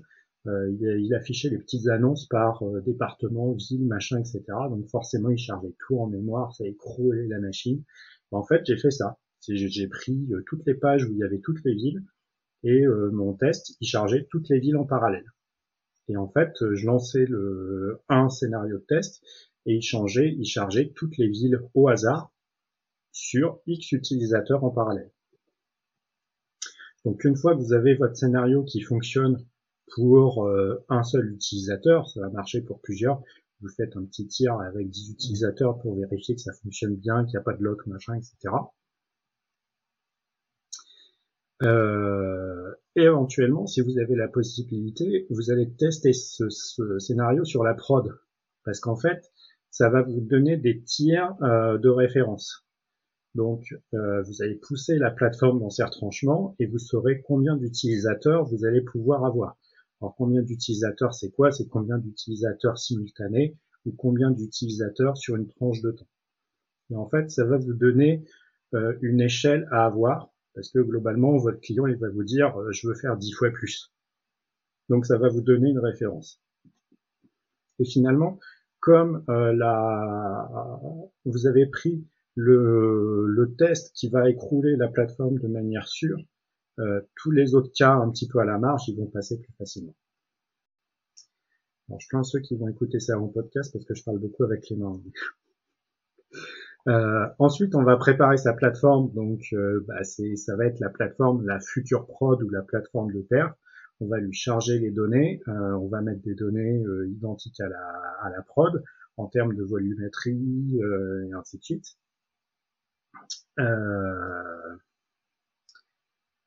et en fait, vous avez lancé votre premier tir. Donc, votre plateforme est optimisée. Vous allez lancer un tir bah, dans l'idéal, vous prenez la cible que vous avez réussi à atteindre sur la, la prod. Si vous y arrivez, bah, tant mieux. Bah, si vous n'y arrivez pas, vous allez commencer à essayer de faire du tuning euh, de euh, vos différents trucs. Comme vous avez développé, déployé votre application sur votre infrastructure cible, vous avez mis en place tout le monitoring dont Mathieu nous a parlé tout à l'heure. Comme ça, vous aurez les graphes de performance, etc. Et vous saurez exactement quels sont les points qui posent problème et vous pourrez ajuster les curseurs, rajouter de la RAM sur tel process, euh, mettre plus de conteneurs euh, sur tel process, et ainsi de suite. Et en fait, à chaque fois que vous allez faire un tir, vous allez analyser à la fois les données du tir. Donc, euh, en gros, quand vous faites un, un, tir, vous allez avoir un graphique de l'évolution des requêtes HTTP. Donc, le temps de réponse de chaque requête donc une moyenne des, du nombre d'utilisateurs simultanés, le nombre d'erreurs, 500, etc. Et donc votre but, c'est d'arriver euh, à avoir un maximum de requêtes en parallèle avec zéro erreur, parce que euh, si vous commencez à avoir des erreurs, ça veut dire qu'il y a un problème dans votre applicatif, et ça, il faut totalement le proscrire. Et après, au bout d'un moment, vos requêtes, elles vont être de plus en plus lentes, mais c'est pas grave, parce que c'est votre application, elle marche toujours. Encore une fois, c'est pas grave, mais euh, ça dépend des SLO que vous voulez avoir. SLA, pardon. Et ensuite, ben, on revient toujours à la même méthode, c'est qu'on fait un changement, mais on n'en fait qu'un seul. Donc par exemple, vous voulez appliquer un tuning sur la base de données, ben, vous notez dans votre tir quel est le paramètre de la base de données que vous avez changé, vous faites votre tir vous avez rajouté des workers sur votre serveur d'application, vous refaites un tir avec tant de workers sur le serveur d'application. Et en fait, vous allez faire des changements croisés pour essayer d'optimiser un petit peu et avoir euh, l'optimum en termes de base de données, de serveurs d'application, de frontaux, machin. Vous essayez de tester au maximum tous les composants que vous avez dans votre infrastructure. Et puis, bah, comme toujours, euh, vous retournez au point 5, euh, donc euh, vous relancez un tir, vous analysez le tir, vous faites un changement, et ainsi de suite, et vous bouclez jusqu'à être content de, de, votre résultat. Voilà pour moi, et visiblement, Christophe avait des choses à ajouter. Oui, parce que ce que tu as dit me fait penser à vous partager mon expérience alors déjà, pour ceux qui n'auraient pas compris ou pas suivi euh, en podcast, bah, allez voir la, vidéo YouTube pour se revoir euh, Nicolas bouger dans tous les sens. En fait, je me dis, alors je sais pas si vous, vous avez travaillé dans des grands groupes, mais moi j'ai beaucoup travaillé dans des grands groupes et du coup je vais vous partager mon expérience sur ce qui se passe dans les grands groupes là-dessus. Euh, pas forcément sur les tests de performance, mais sur la gestion des environnements. Parce que tout à l'heure, euh, Mathieu nous a parlé de faire des tests en staging. Alors, ne faites pas ça. Hein. Le staging, c'est pas fait pour faire des tests de performance. C'est fait pour tester les fonctionnalités de votre application. Si vous voulez faire des tests de performance, soit vous le faites en prod, comme l'a expliqué Nicolas, mais dans les grands groupes, c'est pas comme ça que ça se passe. Dans les grands groupes, on a un environnement qui s'appelle la pré-production, qui est l'environnement avant la production, qui sert à deux choses. La première, c'est à tester les déploiements, et la deuxième, c'est à tester la performance. Parce que souvent, les grands groupes ayant un petit peu les moyens, leur pré-production ressemble peu ou prou à la production euh, dans des dimensions qui sont équivalentes. Et notamment euh, chez Casino, c'était le cas. Notre pré-prod était équivalente à la prod. Elle était ISO. Hein. Les machines c'était les mêmes et tout. Euh, parfois même, on faisait des rafraîchissements de données. pour les rafraîchissements de données, je vais, je vais en parler un petit peu. Parce qu'il y a un truc, c'est vrai, on a tendance à se dire il faut anonymiser, etc. Mais en fait, si votre environnement il est interne à la société, n'y a pas forcément besoin d'anonymiser, surtout si les personnes qui accèdent à votre pré-production sont les mêmes qui accèdent à votre prod. Là, ça n'a aucun intérêt euh, d'anonymiser. La seule chose qu'il faut faire, c'est faire attention aux emails pour éviter d'envoyer des emails euh, aux gens euh, si vous faites des tests en pré-production. Mais vous pouvez quand même anonymiser vos données. Ce que faisait un des clients chez qui j'étais, qui était la caisse primaire d'assurance maladie. En fait, donc nous on gérait, euh, on gérait les infrastructures dans le data center euh, qui était à Saint-Étienne, qui gérait les infrastructures de tout Aura, Auvergne-Rhône-Alpes et autres. Donc on était à l'intérieur du data center et on avait une salle à l'intérieur du data center qui était reliée physiquement aux machines, pas de pré-production, mais à un environnement particulier et il n'était pas connecté à Internet. Il était vraiment isolé complètement et il tournait en, vase clos. C'est-à-dire que les machines étaient reliées à une salle où il y avait des ordinateurs et si on voulait physiquement tester des choses, on allait à ces ordinateurs précis dans cette salle précise. Et ça, j'ai trouvé que quand on a les moyens, c'est le mieux parce que du coup, euh, il y avait de la virtualisation, donc on, relançait des environnements complets. C'est ces fameux, euh, j'en parle des fois, c'est cette fameuse expérience où j'ai dû mettre 5 jours à installer un environnement complet parce que là-bas rien n'était automatisé à l'époque. Mais en gros, l'idée, elle est sympa, c'est-à-dire si vous avez les moyens, euh, et ça peut se faire de manière virtuelle avec des VPN, c'est avoir un environnement qui est complètement isolé du web, sur lequel vous pouvez vous connecter soit avec un VPN, soit physiquement, c'est encore mieux. Et là, vous faites vos tests de charge sur des environnements qui sont ISO et vous les chargez avec les données de prod parce que là, vous êtes complètement sécurisé. Voilà, c'est tout ce que j'avais à vous partager pour ce retour d'expérience. Nicolas. Eh ben, c'est vachement intéressant parce que euh, maintenant, avec des outils comme euh, Terraform, Ansible, SalesStack et compagnie, euh, vous pouvez monter votre environnement de pair et vous pouvez le monter quand vous en avez besoin. Et ce qui est vraiment génial, et je sais qu'il y en a qui le font, c'est vous avez une nouvelle release de votre application, dans votre CI, vous faites un Terraform apply, vous avez votre infrastructure, vous faites votre Ansible, euh, Playbook, bidule truc, euh, SalesStack, euh, iState, vous avez votre environnement de performance IsoProd qui est déployé, vous avez des données qui sont pertinentes euh, par rapport à la volumétrie, machin, etc. Et vous lancez votre Gatling dessus, votre truc de perf, machin, etc. Et vous regardez les temps de réponse. Et normalement, les temps de réponse n'ont pas changé avec la release d'avant. Donc du coup, vous pouvez envoyer ça en prod. Et comme votre euh, test de perf est terminé, bah, vous faites Terraform Destroy et c'est bon, ça vous a coûté 10 euh, balles et vous savez que euh, votre application en prod, ça va rouler. Mais tu, voulais dire ça, que tu l'apply et pas Terraform apply, je t'ai trompé. Les deux, les deux, ça marche, ça dépend de quel contexte. Mais Nicolas est un peu joueur parce que ça vous a pas coûté que 10 euros, ça vous a coûté un peu plus cher. Déjà, il a fallu tout créer. Ensuite, euh, ça dépend la taille de vos environnements. Mais grosso modo, ça vous coûte, mais pas tant que ça. Mon environnement, mais par contre, c'est vrai que ouais, c'est vrai que ça demande, euh, ça, demande euh, du temps et des compétences pour faire tout ça. Alors sinon, dans le même style et dans les entreprises qui ont les moyens, il y a deux outils. Enfin, il y a un outil qui existe, c'est GoReplay en fait, euh, vous prenez une capture Wireshark, vous l'injectez dans GoReplay et en fait, il va re réinjecter votre trafic sur votre plateforme.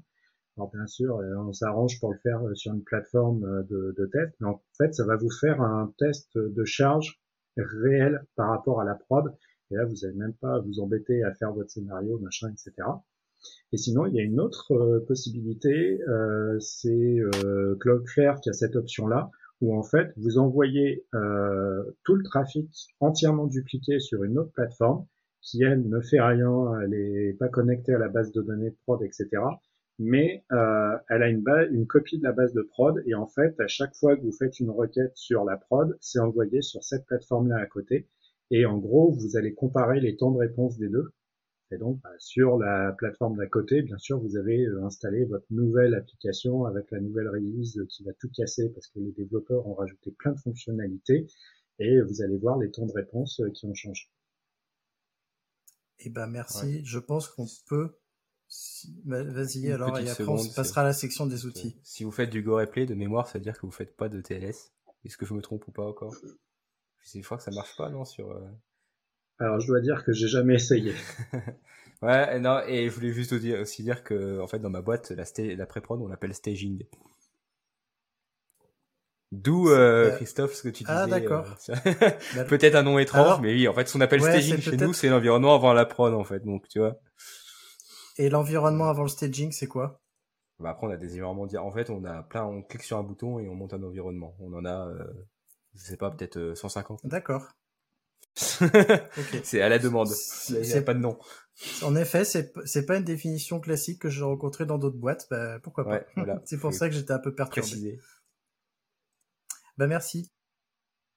Du coup, on va passer aux outils. Alors, euh, Nicolas nous a spoilé, donc j'ai mis euh, en entrée les outils de test de charge. Donc, il nous a parlé de GoReplay, qui est un outil de test de charge. On a parlé aussi de Gatling. Est-ce que vous voulez dire un petit mot sur Gatling Je l'ai utilisé un peu, il y a longtemps. Ça marche. J'ai rien d'autre à dire.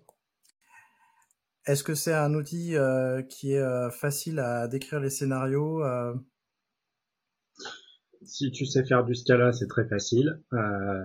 bon, plus sérieusement, j'ai essayé le module où en fait on va mettre un proxy et euh, il va capturer euh, tout ce qu'on fait à travers ce proxy-là pour en faire un scénario de test. Alors ça marche pour avoir une idée de ce qu'on va pouvoir faire, mais je vous conseille de réécrire le test from scratch. Euh, c'est un DSL un petit peu particulier, mais ça va vous permettre de rendre votre test beaucoup plus modulaire par la suite, surtout quand vous allez vous augmenter le nombre d'utilisateurs en parallèle et ainsi de suite. Après, c'est un outil comme un autre. Il y a une courbe d'apprentissage. Euh, si vous voulez vraiment le maîtriser, bah, ça va vous prendre du temps. Et je pense que euh, des gens qui maîtrisent ça, ils peuvent en faire un métier euh, quasiment à part entière parce que c'est la, la, mesure de perf, c'est un métier. Je pense qu'en effet, la mesure de perf avec la scalabilité, avec la scalabilité, excusez-moi, je dis n'importe quoi, il est tard. Avec la supervision, c'est vraiment un métier euh, particulier à part. Euh, on peut faire ça en tant qu'ops à côté, mais euh, quand on veut aller plus loin, il faut vraiment s'y consacrer à plein temps. Ah, par contre, tu as dit un petit truc important, c'est scalabilité. C'est oui. Je vais en parler après sur un des outils justement. euh, Gmeter aussi, je crois qu'on en a brièvement parlé. Est-ce que quelqu'un veut nous donner un petit mot dessus? Ouais, moi c'est ce que, c'est un peu l'outil peut-être le plus ancien. Euh, voilà, alors l'interface est peut-être un peu vieillotte, mais bon, ça fait ça fait le job quoi. Moi, c'est un outil que je trouve pas mal. Souvent, euh, pas mal de possibilités, ça peut s'étendre avec des plugins. Euh, voilà. Et moi, je voulais vous parler de mon petit chouchou qui est Locust, Locustio, qui est un outil qui est écrit en Python et si je parlais de scalabilité, c'est parce que j'avais le nez sur euh, sur la, la, page pour me rappeler. Alors de mémoire, c'est un DSL Python, c'est assez simple parce que moi je ne connais pas Python et j'ai pu écrire des scénarios. Alors c'est des scénarios qu'on écrit, il n'y a pas besoin d'interface graphique, on écrit des scénarios, ça s'interface sur du web. Euh, c'est distribué et scalable, ça veut dire qu'en fait nos scénarios ils peuvent s'exécuter sur une, 10, 20 machines en fonction de la puissance dont on a besoin pour tester notre infrastructure. Et ça nous fournit des rapports assez simples. Et c'est un petit outil qui est, qui est simple, euh, mais qui fait son taf. Nicolas, tu voulais parler justement de scalabilité. Alors juste avant, je vais euh, ajouter une petite précision sur les outils de test de perf. Euh, en général, la gestion des assets, euh, c'est euh, epsilon dans vos problématiques d'infrastructure, parce que fournir des fichiers statiques, n'importe quel serveur Nginx peut le faire. Et un moyen de bien simplifier la gestion de votre bande passante pendant les tests, c'est de ne pas charger ces assets justement. Et donc, vous allez vous concentrer sur toutes les requêtes get, post, etc. de votre API. Et du coup, ça vous fait ça moins à rajouter dans vos scénarios de test qui, du coup, vont être beaucoup plus légers. Et du coup, euh, je voulais aussi rebondir sur scalabilité. Donc, euh, typiquement, quand vous utilisez des outils comme euh, comme ceux dont on vient de parler, quel que soit l'outil, Gatling, etc., c'est si vous avez une prod avec un auto-scaling, désactivez l'auto-scaling parce que sinon vous allez scaler à l'infini et votre facture sera au-delà, donc au-delà de ce que pourra payer votre boîte et surtout votre test sera absolument pas pertinent puisque euh, ce que vous voulez c'est euh, mesurer à, taux constant de, VM. Donc c'est pour ça qu'avoir une plateforme de, performance euh, dédiée à ça, ça, peut être vraiment intéressant. C'est vous pouvez tester, vous mettez 4 VM pour avoir une idée de ce que ça peut donner, puis vous lancez vos tests avec 10, 20, 30, 50 000 utilisateurs et ainsi de suite. Et comme ça, vous saurez euh, combien ça va vous coûter euh, pour avoir euh, le maximum d'utilisateurs. Par exemple, 50, ça va vous coûter 4 VM. Donc 100 000, ça va coûter 8 et ainsi de suite. Alors c'est marrant parce que moi, j'aurais pas donné ce conseil-là. J'aurais donné le conseil de limiter votre auto-scaling à peut-être 2, 3, 4 machines, mais pas plus. Parce qu'en fait, vous voulez aussi tester, en lançant vos tests de charge, que votre infrastructure, elle scale toute seule. Si vous le désactivez, vous ne pourrez pas tester cette fonction-là. Vous pouvez tester chaque serveur unitairement, mais si vous voulez tester la scalabilité, il faut limiter, euh, en effet, pour limiter votre facture. Et du coup, ça peut être un test complémentaire, effectivement, comme tu le dis, et avec un outil comme euh, Gatling, je sais que c'est possible. Tu peux dire, tu commences avec euh, un utilisateur, tu termines avec un utilisateur, et entre les deux, tu en mets 10 000, donc il fait une espèce de courbe de Gauss, et du coup, vous pouvez tester que votre auto-scaling group va grandir et que votre auto-scaling group va rétrécir. Effectivement, c'est aussi un test très intéressant. Alors, je crois que tous les outils qu'on a cités là sont des outils libres. Là, on va parler d'outils SaaS qui sont pas des outils de test de charge, mais je crois qu'ils sont des outils de supervision slash APM, ça dépend desquels. Moi, j'ai pas New Relic parce que ça a été longtemps mon chouchou. Euh, c'est simple à prendre en main, mais par contre, c'est assez cher. Il y a un APM qui est de mémoire et de réputation très efficace et euh, une supervision qui est assez efficace. Je sais pas ce que vous en pensez. New Relic, ça marche. Ma boîte l'utilise. Euh, mais on, a tendance à transitionner vers autre chose, dans le sens où, comme je le disais au début, moi, je... aujourd'hui, on a du tracing en place avec un standard OpenTelemetry hein, qu'on a cité précédemment. On a des métriques au format Prometheus euh, dans les applications, et en fait, on se rend compte que bah, la partie APM, est-ce qu'on en a encore vraiment besoin? Moi, c'est un peu ma philosophie aujourd'hui. Je me dis, mais pourquoi j'ai besoin d'un APM Si j'ai des métriques et des traces dans mon appli, bah, j'ai tout ce qu'il me faut en fait. Et, ça sera encore mieux, c'est que j'aurai la main, où je pourrais vraiment avoir des métriques pertinentes. C'est moi qui les place, des vraies métriques, même métiers parfois, euh, sur le business ou autre, euh, intégrées dans mes applications. Euh, donc, mon, mon ça marche très bien, mais voilà, moi je l'ai toujours, souvent je, le vois utiliser, c'est-à-dire que les gens mettent un APM et mettent pas de métriques dans leurs applis. Donc l'APM c'est là pour euh, compenser. Au final, c'est ah, une vraie culture bah, de la métrique. Moi, c'est comme ça que je l'ai vu. Hein. Je dis pas que c'est comme ça partout, mais je l'ai très souvent vu comme ça. Et moi, je le vois moins l'utilité des APM aujourd'hui s'il y a une culture de la métrique et de la trace Nicolas, et après je prends la parole. Ouais, j'allais euh, dire que moi je, je conseillerais les APM dans deux cas. C'est euh, vous arrivez sur euh, une application, il n'y a rien du tout, euh, mettez New Relic, ça coûte quasiment rien à déployer, hein, attention. C'est par contre, euh, vous allez casquer si vous avez du, volume, mais bon, rien n'est gratuit dans la vie. Et si vous avez pas le temps de rajouter des métriques, mettez un APM, ça fera déjà ça qui vous permettra d'analyser le jour où vous aurez des problèmes et par contre, comme le dit Mathieu, si vous le faites vous-même, les métriques seront encore plus pertinentes, mais c'est un chantier euh, qui peut être énorme si votre application a déjà euh, deux ans d'existence. Vous n'arriverez pas à des métriques euh, rapidement, donc mettez un APM dans un premier temps en même temps que le chantier pour faire vos propres métriques. Bon bah du coup moi je vais donner une troisième voix encore euh, différente et dissonante, mais c'est bien parce que du coup on a des avis différents.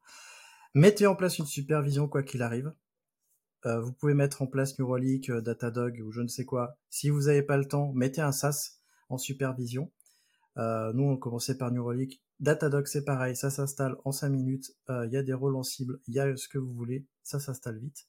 Par contre, une fois que vous avez mis ça en place, et si vous êtes en phase de développement de votre application, vous pouvez mettre en place un APM. Et c'est comme ça que moi je le conseillais à mes développeurs, c'est en phase de développement sur les environnements hors production ou production, mais dans un temps limité et court, en phase de développement, parce que c'est toujours au début du développement de l'application qu'on a des problèmes de performance et autres. Supervision plus APM vous permet d'avoir des informations hyper pertinentes. Euh, tracing compris. Moi, c'est vrai que j'ai pas vraiment utilisé le tracing, mais voilà, l'idée c'est l'APM, euh, c'est pas la peine de le laisser là ad vitam aeternam, ça sert à rien. C'est vraiment au coup par coup. J'ajouterais une dernière chose sur ça, et c'est en lien aussi avec Datadog. comme ça, on parlera des sujets suivants. C'est que pour moi, c'est très important d'avoir des, formats standards. Neuralink, supporte le format OpenTelemetry. On l'utilise aussi comme ça. Et donc, au lieu de se dire, on va utiliser un APM propriétaire qu'on va installer dans l'appli et tout, on utilise des formats de métriques standards qu'on envoie ensuite à New Relic, à Datadog, à, à, veux dire à Jaeger pour les traces ou à ce qu'on veut, à Tempo de Grafana. Mais ça, c'est un détail. En fait, le stockage devient un détail d'implémentation. Et, ça, c'est très important aussi pour, moi. Et ça, c'est vraiment le futur pour moi, notamment Open, Open. Euh, c'est l'idée de se dire, euh, on va arrêter, voilà, on, va avoir plusieurs peut-être plateformes cloud de stockage et d'analyse de métriques et de traces, mais dans les applications, on aura un standard implémenté par Datadog, New Relic, euh, etc. Ben justement, Datadog, ça fait peu ou prou la même chose que Neuralink. Moi, mm. c'est devenu mon nouveau chouchou après Neuralink parce qu'il coûtait moins cher à l'époque. Datadog avait l'avantage aussi de faire un truc, je ne sais pas si Neuralink le fait maintenant, mais il fait supervision, il fait APM et il fait centralisation des logs. Attention, ça coûte très cher. Euh, c'est hyper facile à mettre en place. Et il euh, votre plateforme il écroule votre plateforme, c'est-à-dire Moi, c'est celui que j'ai essayé d'installer chez un de mes clients et en fait, on, on active l'agent PHP et l'application répond plus. L'agent APM, tu veux dire PHP ou l'agent euh, Oui, l'agent APM. C'est pour ça que je disais euh, éviter de mettre trop longtemps en prod des APM parce que les APM c'est consommateur. Hein faut, faut le rappeler. Hein, je crois qu'il y a une euh, théorie quantique qui dit que euh, tu peux pas euh, mesurer un système sans le modifier lui-même, un truc comme ça. Donc bah, c'est valable aussi dans l'informatique. Exactement. On a Rollbar, qui est un SaaS que je ne connais pas. J'avais entendu parler de nom, je sais pas est-ce que l'un de vous l'a utilisé? Ouais. Alors moi j'ai beaucoup utilisé. Euh, c'est pour moi c'est un des éléments qui est super important. Ça permet de remonter les erreurs euh, qui sont les plus fréquentes euh, aux, développeurs. Et après on va cocher la case de c'est bon, ça c'est traité, euh, ça c'est corrigé dans tel autre truc. Mais euh, ça vous permet d'avoir vos stack trace très facilement. Et comme disait Mathieu tout à l'heure, à partir du moment où tu as un cluster cube, nomade, etc. Tu vas pas t'amuser à te connecter sur tous les trucs. Et en fait, ça te permet de centraliser les stack traces. Et si je l'ai mis dans les APM, c'est qu'en plus, il fait euh, APM. Euh, donc, euh, je je connais pas la partie APM, mais par contre, pour collecter les stack traces, c'est c'est un outil assez intéressant. On a aussi Sentry qui est qui est un SaaS aussi, mais je crois qu'il y a une version libre aussi qu'on voilà. installer parce que GitLab le fournit en serveur. Sentry, euh, moi je l'ai beaucoup utilisé, j'utilise toujours. Alors la version SaaS, euh, la, non, la version on-premise déjà, euh, enfin c'est impossible à installer. Il y a 50 dépendances. Enfin bref, je pense que c'est by design. En fait, avant c'était très simple à installer. À un moment ils ont fait une usine à gaz, comme ça ils se sont dit tout le monde va aller dans le cloud. Moi c'est mon avis, c'est du faux open source. Bref, après Nicolas. Je trouve extrêmement médisant. C'est un bundle comme GitLab qui lance un script sur ta machine, construit les images Docker et déploie les images Docker. Oui, voilà, mais mais bon, c'est Christophe connaît aussi mon avis sur GitLab, pour gérer aussi du GitLab. Euh, bon, euh, on pourrait parler de performance et de Ruby et de Sidekick, mais on pourrait faire un podcast dédié à ça, je pense. Mais sinon, Sentry, ça marche très bien, mais on est là aussi plus sur de l'analyse de log, euh, de stack trace notamment. Donc moi, Sentry vient vraiment pour investiguer un problème et pas pour le détecter. Là, moi, je m'attends à avoir un problème de perf et détecter via des métriques, sauf si ça a changé depuis. Nicolas, je te vois En fait, moi j'ai déployé la version open source pour CGWire et en fait il y a aussi la partie télémétrie, performance, etc. Donc, euh, si ton besoin principal euh, pour tes développeurs, c'est d'avoir les stack trace et que toi, tu veux avoir un petit peu d'APM, bah, faut regarder du côté de Sentry. Je suis entièrement d'accord, c'est l'usine à gaz, mais euh, ça rend bien service. Ouais. Et n'oubliez pas que bah, Dieu, Dieu, tue un chaton à chaque fois que vous, avez, que vous, que vous détectez un incident via une alerte Sentry. Hein. Vous faites pas de l'alerting sur des logs, s'il vous plaît. Oh là là. Oh là là. Alors, par contre, pour euh, conclure sur ces outils-là, euh, moi j'en ai utilisé pas mal des outils comme ça et j'ai souvent eu des problèmes de performance sur ces outils parce que j'avais trop de VM, applications, etc. qui envoyaient des logs à ces trucs-là. Et en fait, mon métier, c'était débugger euh, les perfs des APM. Ok, alors évidemment, on ne peut pas tous les citer parce qu'il y en a énormément en SaaS, etc. Donc on va passer aux solutions libres et open source, euh, libres et ou slash open source. Donc il y a OpenTelemetry dont on a beaucoup parlé. On vous met le lien en description. Tu parlais de problèmes de performance. Du coup, je vais parler de NetData, qui est un petit euh, outil de supervision qui est très léger euh, à installer sur les serveurs et qui permet d'avoir des données en temps réel vraiment assez pertinent. Je trouve que c'est un bon complément au deuxième qui suit, qui est euh, la stack Prometheus, Loki, Grafana, Alert Manager, etc. Grafana fait beaucoup d'outils euh, de ce type-là. Je crois qu'ils n'ont pas encore d'APM du coup. Oui, Nicolas? Bah en fait, euh, NetData, tu peux le déployer soit sur une seule machine et donc dans ce cas-là, tu as le IHM, mais tu peux aussi pousser les données dans autre chose, comme euh, Prometheus, euh, InfluxDB, etc. Et du coup, tu vas retrouver exactement tes mêmes métriques. Oui, tu peux agréger, euh, tu peux agréger les métriques. Moi, c'est vrai que je l'utilise pas dans ce cas-là mais euh, c'est en effet une possibilité. Donc si, vous utilisez Prometheus, Loki, Grafana, bah, tous ces outils-là permettent de faire de la supervision, la centralisation de logs, et on n'a dit pas d'APM. Alors, non, précision peut-être. Comme... Ouais. Oui, vas-y. Qui Comme Mathieu l'a dit plusieurs fois, ne mettez pas d'APM, ça sert à rien. Faites de l'open télémétrie dès le début dans votre projet, mettez des métriques dans votre projet et utilisez la stack Prometheus, euh, Grafana, Tempo. Et en fait, vous aurez plus besoin d'APM et en plus, vous aurez une solution open source. Et si vous voulez dépenser des sous, Grafana, ils vous les prendront. Et je rajouterai une chose, c'est que Prometheus c'est très bien, moi je l'utilise. Par contre, bah, on peut avoir des problèmes de perf sur Prometheus. Moi j'ai des instances à 20-25 Go de RAM, ça monte aussi très vite sur des gros environnements, mais c'est un autre détail juste une chose, c'est que Prometheus n'est pas fait pour du stockage de métriques long terme. Ce Prometheus a une rétention de 7 jours, euh, enfin nous 2 jours même, voilà. Et souvent, on passe par des outils pour avoir du... Parce que la performance, c'est aussi voir... intéressant de voir faire des analyses sur le long terme, à une semaine, un mois, six mois, etc. Et donc là, on retrouve des outils comme... Euh, alors, historiquement, Graphite, par exemple. Maintenant, on voit des choses comme euh, Cortex, euh, qui est sorti, euh, qui a été sorti récemment par Grafana, qui est un métrique, un truc de storage long terme pour Prometheus. Nous, on utilise Thanos, dans mon entreprise, qui marche également très bien. Et l'idée, c'est de bah, déjà d'avoir accès à ces métriques long terme, parce que Prometheus, comme je l'ai dit, a une rétention très faible, mais aussi de pouvoir faire de la, du sampling. Donc dire, bah voilà, à 6 mois, je garde, enfin, 3 mois, je garde toutes mes métriques, entre 3 et 6 mois, je fais, je garde toutes mes métriques, mais sur une, je prends une toutes les 5 minutes, par exemple, et à 6 mois et 1 an, c'est une toutes les heures. Et donc ça, c'est aussi un aspect important sur l'évolution de long terme des, des performances, d'avoir ce, ce, genre d'outil et vraiment de penser sur, sur plusieurs mois. Bah, historiquement, on avait des outils comme Cacti qui utilisaient des bases RRD et RRD c'était quoi? Ah, On précisait la temporalité de euh, je veux garder telle métrique euh, sur tel euh, calcul sur tant de temps et en gros sur une année je garder le maximum, la moyenne, le minimum, etc. Et la base elle tournait automatiquement et ça c'était génial. Et c'est vrai que ça, ça me manque beaucoup dans, dans Prometheus. Ouais. Bah, du coup, on peut parler de Cactina, Geos, etc., mais qui sont des outils un peu vieillissants quand même. Ouais, mmh, mais comme on, comme on est des ingénieurs DevOps, on utilise des outils euh, totalement hype et on n'utilise plus des trucs de dinosaures. Euh, oui, c'est vrai. D'ailleurs, vu qu'on a parlé de la stack Grafana, on peut parler de la stack Elastic, puisque euh, moi, ma, préférence va à la stack Grafana, mais la stack Elastic, ELK, Elasticsearch, Logstash et Kibana, euh, sont une stack de supervision assez répandue. Et Elastic a aussi un APM. Je sais, vous avez dit je ne sais combien de fois, n'installez pas d'APM, mais bon, voilà, il fallait qu'on en parle.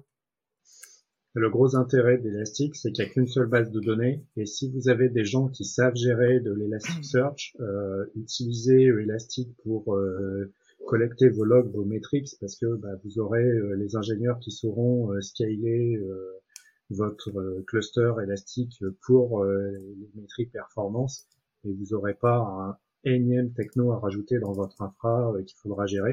Parce que comme le disait Mathieu, euh, Prometheus, au bout d'un moment, ça va se casser la gueule.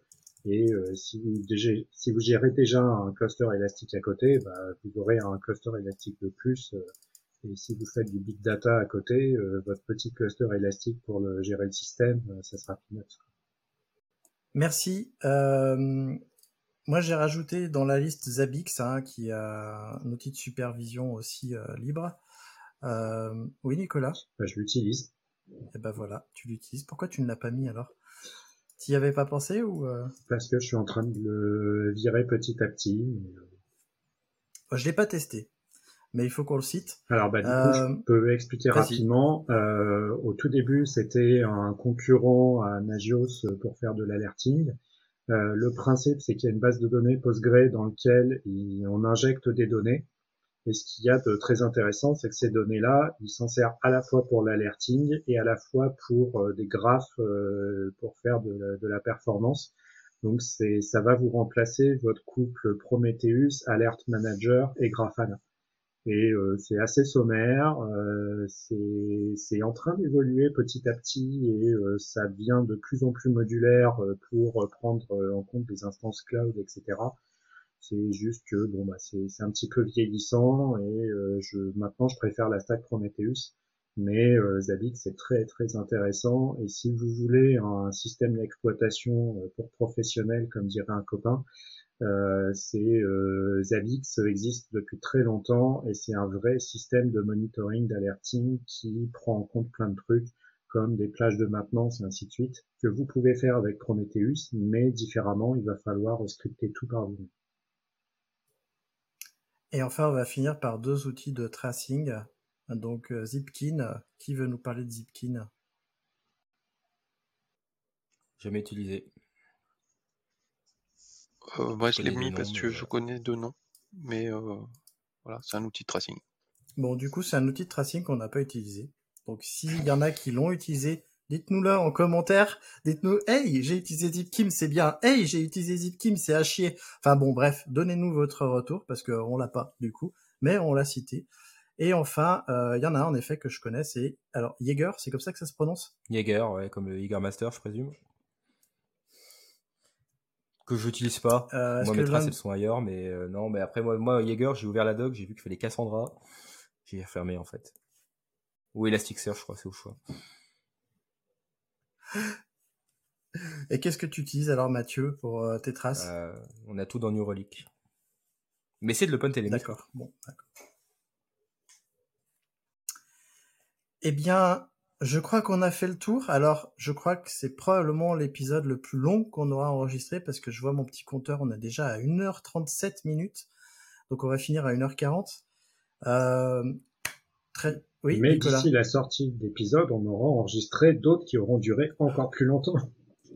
J'espère que non. Nicolas dit ça parce qu'on a de l'avance, on a plusieurs mois d'avance, donc quand on enregistre l'épisode là, il sort plusieurs mois d'après pour vous. Mais j'espère que non, parce que ça commence à être long, il est tard, il fait chaud. Euh, je suis, je vois, je nous vois tous en sueur là. Donc, cher, cher compagnon, si tu as apprécié ce podcast, viens en discuter avec nous dans la communauté des compagnons du DevOps. Si tu n'es pas inscrit, inscris-toi. Euh, c'est dans la description. Euh, moi, je vous remercie tous les trois d'avoir participé à ce podcast qui était encore une fois très intéressant. Je pense qu'on aura, qu'on n'a pas fini de faire le tour du sujet de la supervision, de l'alerting et euh, des tests de performance. On y reviendra probablement dessus un jour, mais pas tout de suite.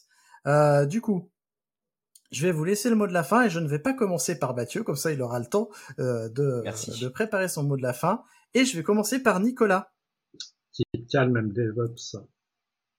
Merci Nicolas. René, quel est ton mot de la fin? Euh, bah, on a quand même vu deux technologies à la fin. On a parlé des hard et tout, de, et de... Ah zut, bah, du coup j'ai mangé le Zabix. le. Euh, bah, moi ce qui est c'est un truc qui m'intéresse, c'est que c'est pas parce que des fois c'est des technos un peu anciennes qu'elles sont forcément mauvaises. Donc euh, voilà, ça sera le moment de la fin. Regardez parfois des technos qui sont un peu vieillissantes, il y a des choses qui sont des fois pas si mal. Je suis d'accord avec toi, il faut choisir la techno adaptée à son besoin.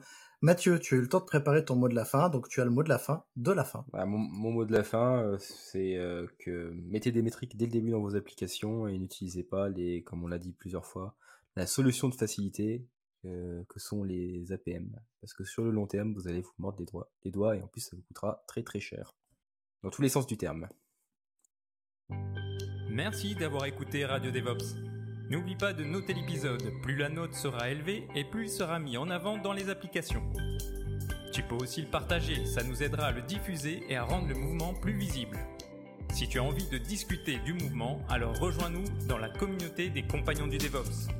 À bientôt La balado diffusion des compagnons du DevOps est produite par l'Hydra.